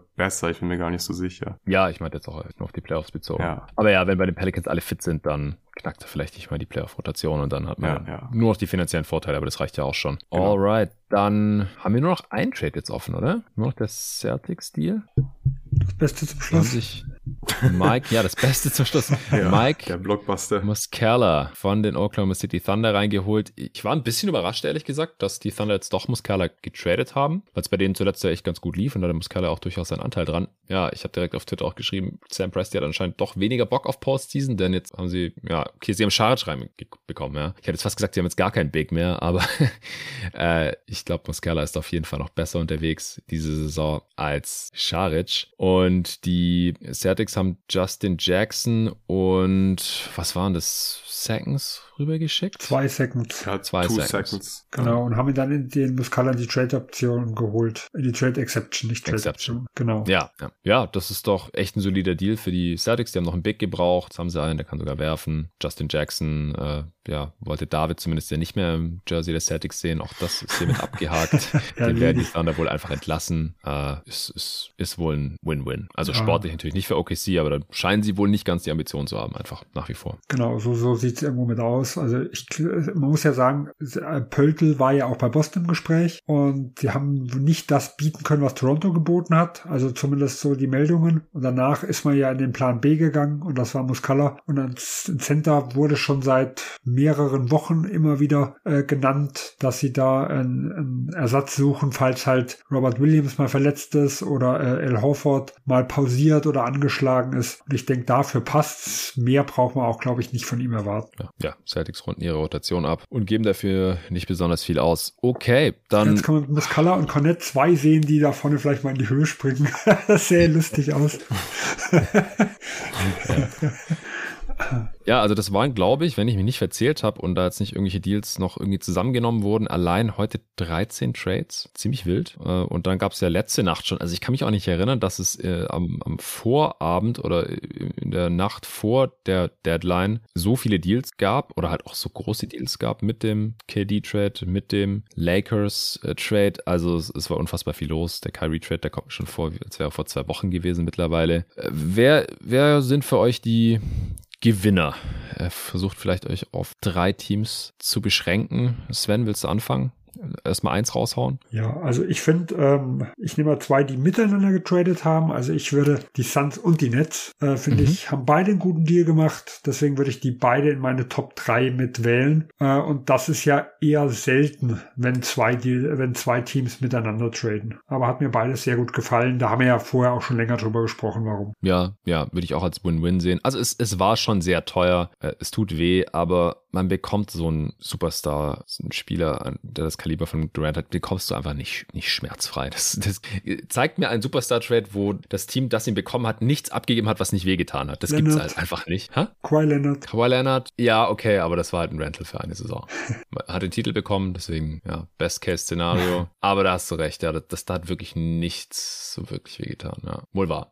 Aber wahrscheinlich auch so eine Once-in-a-Lifetime-Situation. Besondere Situation, genau. Ja, ja. Also ich hatte auch Phoenix auf aufgeschrieben, einfach weil sie den größten Sprung gemacht haben durch einen Move jetzt hier vor der Deadline. Ich finde nach wie vor, dass das Team unfertig ist. Ich hätte mir schon noch einen Move gewünscht, der zumindest mal die Frage nach dem fünften Starter irgendwie klärt. Aber das Fenster ist ja nicht nur auf diese Saison beschränkt, wobei diese Saison wir vielleicht halt noch am meisten von Chris Paul bekommen könnten. Auch Kevin Durant wird immer älter. Nächste Saison muss man halt hoffen, dass Durant die Saison nochmal replizieren kann, die er jetzt gerade spielt. Vielleicht mal fit bleibt zur Abwechslung. Oder falls er schon ein bisschen abbaut, dass Devin Booker das halt durch eine weitere Verbesserung irgendwie auffangen kann, wie man dann weiter mit Chris Paul und Aiton verfährt. Das wird man sehen. So ein bisschen Flexibilität hat man ja noch. Aber allein, allein, dass man jetzt Kevin Durant bekommen hat, das, ja, dadurch sind sie für mich auch ein Gewinner, auch wenn es nicht ganz risikofrei ist. Das ist klar. Luca? Hm, lass mich überlegen. Ich glaube, auf Platz 1 habe ich die Suns, auf Platz 2 habe ich auch die Suns und auf Platz 3 auch. Das ist einfach für mich der große Gewinner, die einfach Kevin yeah. fucking Durant geholt. Okay. Also besser geht's einfach nicht. Äh, wirklich der große Gewinner. Aber Spaß beiseite, ja, Suns auf Platz eins. Ansonsten, glaube ich, muss man auch die Lakers nennen, weil sie einfach so gute Value-Deals gemacht ja, haben. Top, ja. Und ja, dann vielleicht so auf dem geteilten dritten Platz, ja, die Warriors, die halt einen guten Win-Now-Move gemacht haben, als, ja, eigentlich sind sie ein Contender. Ähm, mhm. Und ja, die Clippers auch. Sie haben halt ja. Eric Gordon sehr billig bekommen. Kann man da, glaube ich, auch noch nennen. Ja, und Plumlee billig bekommen und dabei Geld gespart. Ja, und Highland ja, billig bekommen. Also die Clippers ja. wollte ich auch auf jeden Fall Top 3 haben. Die Lakers auch. Ähm, gute Value Deals gemacht, bis auf den Bumper Trade, aber der zerstört das jetzt hier auch nicht so ganz und ja, keine Ahnung, vielleicht werden wir positiv überrascht oder Beverly musste aus irgendwelchen Gründen einfach weg. Who knows? Also die beiden LA Teams und die Suns. Ja, drei Teams in der Pacific Division. Das, das wird heiß auf jeden Fall. Da in der Division und überhaupt in der Western Conference. Die Warriors sind auch besser geworden. Ja, Congress, dass sie sich jetzt von Wiseman lösen konnten und mhm. dann nicht weiter der äh, Sunk Cost Fallacy irgendwie anheim gefallen sind, sondern ja, cut your losses, haben sie getan, verdient meinen Respekt. Sven, hast du noch ein anderes Team in der Top 3? Nee, also das sind eigentlich auch meine Top 4 Teams. Ich sag mal, hm? die anderen, die ich noch so hätte, so New Orleans oder Minnesota, die waren halt einfach ein bisschen weniger und ein bisschen kleiner, was die gemacht haben. Und deswegen Minnesota mit die, dem Conley Deal. Ja, ich, ich bin Propaganda heute einfach. Äh, und äh, da, wie gesagt, da glaube ich auch, dass sie sich sportlich klar verbessert haben. Wie das jetzt aussieht mit dem, mit der Beziehung zwischen Towns äh, äh, und Dilo, das weiß ich jetzt nicht so genau. Aber ich glaube, gerade auch ein Edwards wird's helfen, wenn Conley neben ihm ist und nicht Dilo. Aber wie gesagt, da bin ich auf meiner Island, glaube ich, hier unter uns ziemlich alleine. Conley Island, dass ich das noch erleben darf. Sehr schön. Ja, ich hätte dann auch die, die Pelicans und Celtics noch hinter den Warriors. Ja, so äh, Teams, die eh schon Contender waren, die noch einen Move gemacht haben, der sie besser macht, der aber nicht allzu teuer war, nur Seconds gekostet hat. Ja, Kings, Kessler Edwards war auch super billig, aber das ist einfach, der wird jetzt erstmal fürs G-League-Team spielen, hieß es. Das heißt, wird eigentlich keine Auswirkungen wirklich haben. Deswegen will ich die hier jetzt eigentlich nicht nennen. Verlierer gibt's auch nicht wenige, wie ich finde. Denver. Ja, definitiv Denver. Leider. Ganz groß Charlotte. unterstrichen. Ja. ja, Charlotte sehe ich so unbedeutend, dass ich sie trotzdem nicht als Verlierer sehen würde. Er verpasste Chance irgendwie. Also ich finde auch Teams, die irgendwie so einfach nichts mehr gemacht haben oder zu wenig gemacht haben, Chancen ja. verpasst haben aus meiner Sicht. Untätigkeit, also Stillstand ist auch mal Rückschritt. Auch, dass die Mavs jetzt einfach nichts mehr gemacht haben nach dem Kyrie-Trade. Das ist ziemlich mhm. wild, finde ich. Äh, ich finde es richtig witzig. Alle haben ja gemeint, ja, abwarten, abwarten, die holen sich noch einen guten 3D-Spieler. Ja, alles klar. Also Mavs ja. kann man sicher auch damit reinnehmen ins Ding. Ich finde zum Beispiel bei denen, die nichts gemacht haben oder so gut wie nichts, die Heat. Weil da unterscheide ja. ich nochmal zwischen einem, mm, ja. ich sag mal, Borderline-Contender, also ich weiß nicht, ob ich die Heat so nennen kann, aber zumindest die sein wollen. Und äh, wenn jetzt Charlotte wirklich den ich nehme jetzt mal bei Ubre den Zweitrunden-Pick verpasst hat, ähm, dann ist das alles noch irgendwo zu verschmerzen. Dann ist das eine kleine Negativ-Randnotiz und fertig. Äh, aber bei den Heat, die haben jetzt 4,7 Millionen einfach mal so weggegeben von jemandem, der nächstem Jahr ja noch so ungarantiert hätte, den man noch als Cap-Filler hätte nutzen können und hat gar nichts gemacht. Und man will ja eigentlich, man ist, man hat Laurie, man hat Butler, die sind alle ein bisschen älter. Äh, also die können ja eigentlich nicht ein, zwei Jahre noch warten. Also da finde ich es zum Beispiel sehr enttäuschend. Vielleicht vielleicht wollen die Westbrook einfach mehr als das Minimum anbieten können. Das ist möglich. Die, die gelten da ja als, als Aber Frontrunner. Macht es, macht es die, die, die Bilanz dann besser, der, nein, der nein, nein, nein. Das ist die andere Frage, ja. Gar keinen Fall. Nee, also, dass die Heat nichts mehr gemacht haben, nachdem sie Deadman da gedumpt haben, das hatten wir am Dienstag ja schon besprochen. Das, ja, finde ich auch echt ein bisschen verstörend. Dass die Bulls nichts machen würden, hat der Arne hier ja schon prophezeit. Äh, ja, weiß ich auch nicht, äh, ob das im Endeffekt dann äh, der richtige Move war. Utah hatten wir ja auch schon besprochen. Ein bisschen enttäuschend, was sie hier jetzt noch rausgeholt haben, unterm Strich und halt die gesamte Saison dann jetzt irgendwie kommen sie ziemlich sicher nicht ins Play-In, aber der Pick wird auch nicht gut. Bei Toronto wird sich zeigen, haben wir besprochen. Portland Portland. Haben wir Portland gerade schon genannt bei den Verlierern? Also wir haben es vorhin ja, schon ausgesprochen. Ja, okay. ja, Detroit hatten wir auch besprochen, die man da auch eventuell reinziehen ja, kann. müssen wir auch nennen. Ja, ja, safe. Ja, also war nicht alles gut, was wir hier gesehen haben in den letzten Tagen. Äh, bei den Buyouts mittlerweile vielleicht noch ganz kurz. Also Reggie Jackson ist bestätigt. Westbrook ist so semi-offiziell, aber der wird nicht in Utah bleiben. Äh, Deadman ist schon rausgekauft worden, aber haben wir auch schon gesagt, ist wahrscheinlich ziemlich done. Will Barton wird rausgekauft. Serge Ibaka wurde schon entlassen von den Pacers. Was glaubt ihr, wer da noch am interessantesten ist von Jackson, Westbrook, Deadman, Barton, Ibaka, die jetzt offiziell schon Free Agents sind? Puh, schwierig zu sagen. Am interessantesten wahrscheinlich Russell Westbrook, aber ob Wirklich? am besten ist die andere Geschichte. Ja? Also, ja, okay, okay. Also wenn er in seiner also, Rolle als Bankspieler mit dem kleinen Ding auch in anderen Teams zufrieden wäre, kann er sicher dem einen oder anderen Team auch helfen. Aber äh, jetzt kann er sicher sein Team aussuchen und vielleicht auch im schlimmsten Fall seine Rolle. Ja? Also. Ich, ich sehe die Reunion mit Katie schon kommen. Ja? Westbrook im Suns Jersey. Dann sind die Suns äh, der große Verlierer der Deadline. Auf Platz 1, 2 und 3, ja. Ja, ja dann äh, Spiele, die wahrscheinlich noch rausgekauft werden. John Wall, weiß ich jetzt auch nicht. Der hat einfach nicht besser gespielt als Westbrook äh, und ist auch kein besserer Fit in den allermeisten Teams als Westbrook. Danny Green, äh, haben wir vorhin schon besprochen. Keine Ahnung, wie dann er ist. Und Kaminski und Holiday werden die Rockets höchstwahrscheinlich auch nicht behalten. Holiday kann ich mir irgendwie vorstellen, dass das der interessanteste Spieler sein könnte. Auf der anderen Seite gibt es ja wohl auch Gründe, wieso er in Atlanta nicht mehr gespielt hat. Ich fand ihn als 3D-Spieler eh immer schon so ein bisschen überbewertet, weil der Dreier nie so ganz toll war. Und defensiv kann halt auch nur bestimmte Spieletypen verteidigen, ist mittlerweile auch relativ alt. Ja, ich würde nicht zu viel auf diesen Buyout-Markt geben. Forbes Habt ihr jetzt noch ja irgendwas? Auch noch rausgekauft, wenn ich das gesehen habe. Ja? Forbes hat Minnesota noch ja, rausgekauft. Forbes wurde entlassen. Ja, korrekt. Die haben einen Roster-Spot gebraucht. Ja, aber auch der bisschen Shooting für die reguläre Saison, das war's. Es ist unfassbar, dass du nicht so lange her ist, dass Brent Forbes in der Playoff-Serie mehr Punkte gemacht hat als Jimmy Butler. Aber ja. der ist halt eigentlich in den Playoffs normalerweise auch nicht spielbar. Okay, habt ihr jetzt noch irgendwas? Wir, wir nehmen erst seit bald zweieinhalb Stunden auf. Drei, ja. Also es ist erst ein Uhr am Morgen. nee, ich glaube, also von meiner Seite gibt's glaube ich, jetzt nicht mehr viel.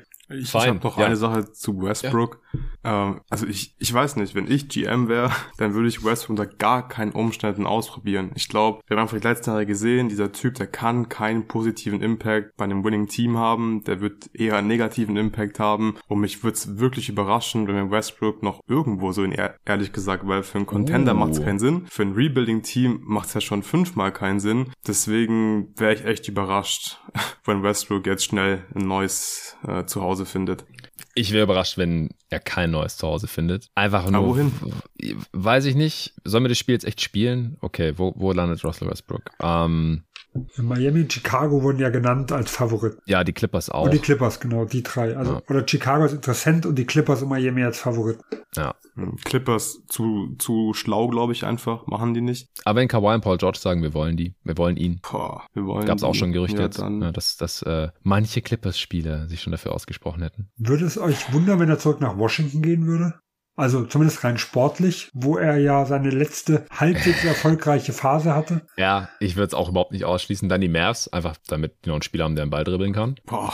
Es gibt also, genug Optionen, nee, also Luca, glaub mir, Alter, der, der kommt ja. irgendwo unter. Ich finde, also Wizards, Wizards sehr, sehr guter Punkt, weil das ist ja eigentlich das perfekte Team. So, die, die, die wollen nicht tanken, die wollen einfach nur Achter werden im Best-Case-Szenario und haben auch Need auf Point Guard. Von daher, ja, ich glaube, es werden die Wizards. Ja, also eins von den ja. fünf war ein Hottake, war ein Hottake, ich sehe schon.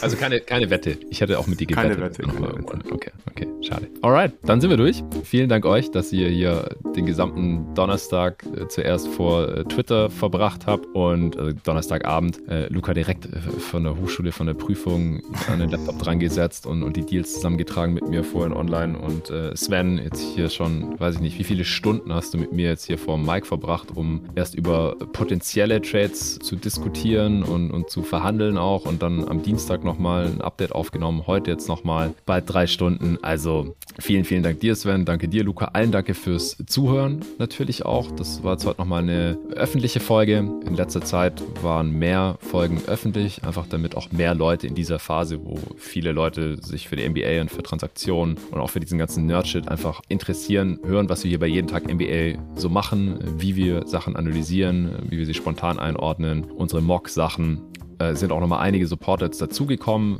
die anscheinend den zweiten Teil der Mock Trade Deadline hören wollten. Nachdem es die letzten Monate eher nicht mehr so toll lief bei den Supportern, muss ich ehrlich sagen, war das nochmal so ein kleiner Boost. Das hat mich sehr gefreut. Äh, herzlich willkommen auch an, an alle neuen Supporter, die jetzt hier gerade zuhören. Und wenn ihr noch nicht supportet, dann schaut doch mal vorbei auf steadyhq.com slash jeden Tag NBA. Ihr könnt entweder eine monatliche Mitgliedschaft abschließen, dann kostet es 7 Euro im Monat. Wenn ihr gleich für ein ganzes Jahr abschließt, dann kostet das 6 Euro im Monat. Dann könnt ihr alle Folgen hören, auch alle bisherigen exklusiven Supporter-Folgen. Das sind jetzt ziemlich genau 150, seit wir vor 16 Monaten die exklusiven Supporter-Folgen eingeführt haben. Ihr könnt in den Supporter-Discord kommen, wo mittlerweile knapp 400 Leute jeden Tag über die NBA diskutieren, On-Court-Sachen, äh, Off-Court, auch Sneakers, äh, Basketball, Culture, NBA, 2K, Trading Cards, gibt's alles, einzelne Channels, gibt es zu jedem NBA-Team, jeder Franchise gibt es einen einzelnen Channel, wo die Fans und äh, Experten sich untereinander unterhalten können. Und dann heute natürlich ging es in den allgemeinen äh, Channels auch total ab mit den ganzen Gerüchten an die bestätigten Deals. Das ist äh, einfach eine sehr, sehr coole Community geworden mittlerweile. Da könnt ihr dann reinkommen. Ihr äh, könnt Fragen stellen für die Answering Machine und nicht zuletzt unterstützt ihr eben auch jeden Tag NBA, dass ich das weiterhin hauptberuflich machen kann, dass ich äh, Luca als Angestellten haben kann und dass wir das Team so zusammenhalten können, dass wir eventuell das Team auch noch vergrößern können, dass wir noch andere Sachen machen können in Zukunft. Ah ja, und wir sollten noch darauf hinweisen, Luca, machen wir am Sonntag Playback, Celtics Grizzlies? Ja, ich glaube schon, oder?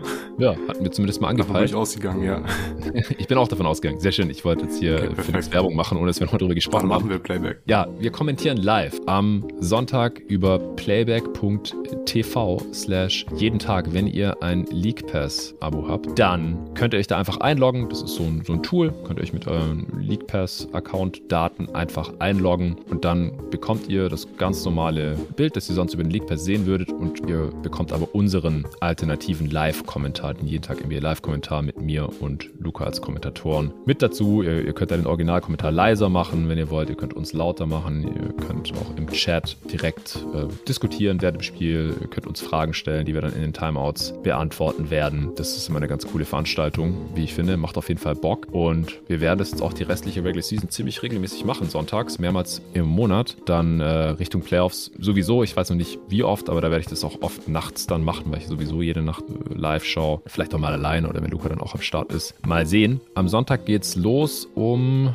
8 Uhr abends. Also 20 Uhr fängt das Spiel an. Grizzlies at Celtics im TD Garden. Wir haben jetzt beide nur kleine Moves gemacht. Vielleicht sehen wir da schon Luke Kennard gegen Marcus Kerler. Aber ich glaube, an sich ist es auch ein ganz geiles Matchup. Wir werden normalerweise so eine Viertelstunde vorher online gehen und das Spiel noch ein bisschen previewen, über das Matchup sprechen, Sachen, auf die wir achten werden, die wir erwarten, was auch X's und O's angeht, Schemes angeht, Matchups angeht und so weiter. Also gerne playback.tv slash jeden Tag mit eurem League Pass einloggen und da dann vorbeischauen am Sonntag ab 19.45 Uhr. Ich freue mich drauf. Vielen Dank dafür. Nochmal danke an alle und bis zum nächsten Mal. Ciao.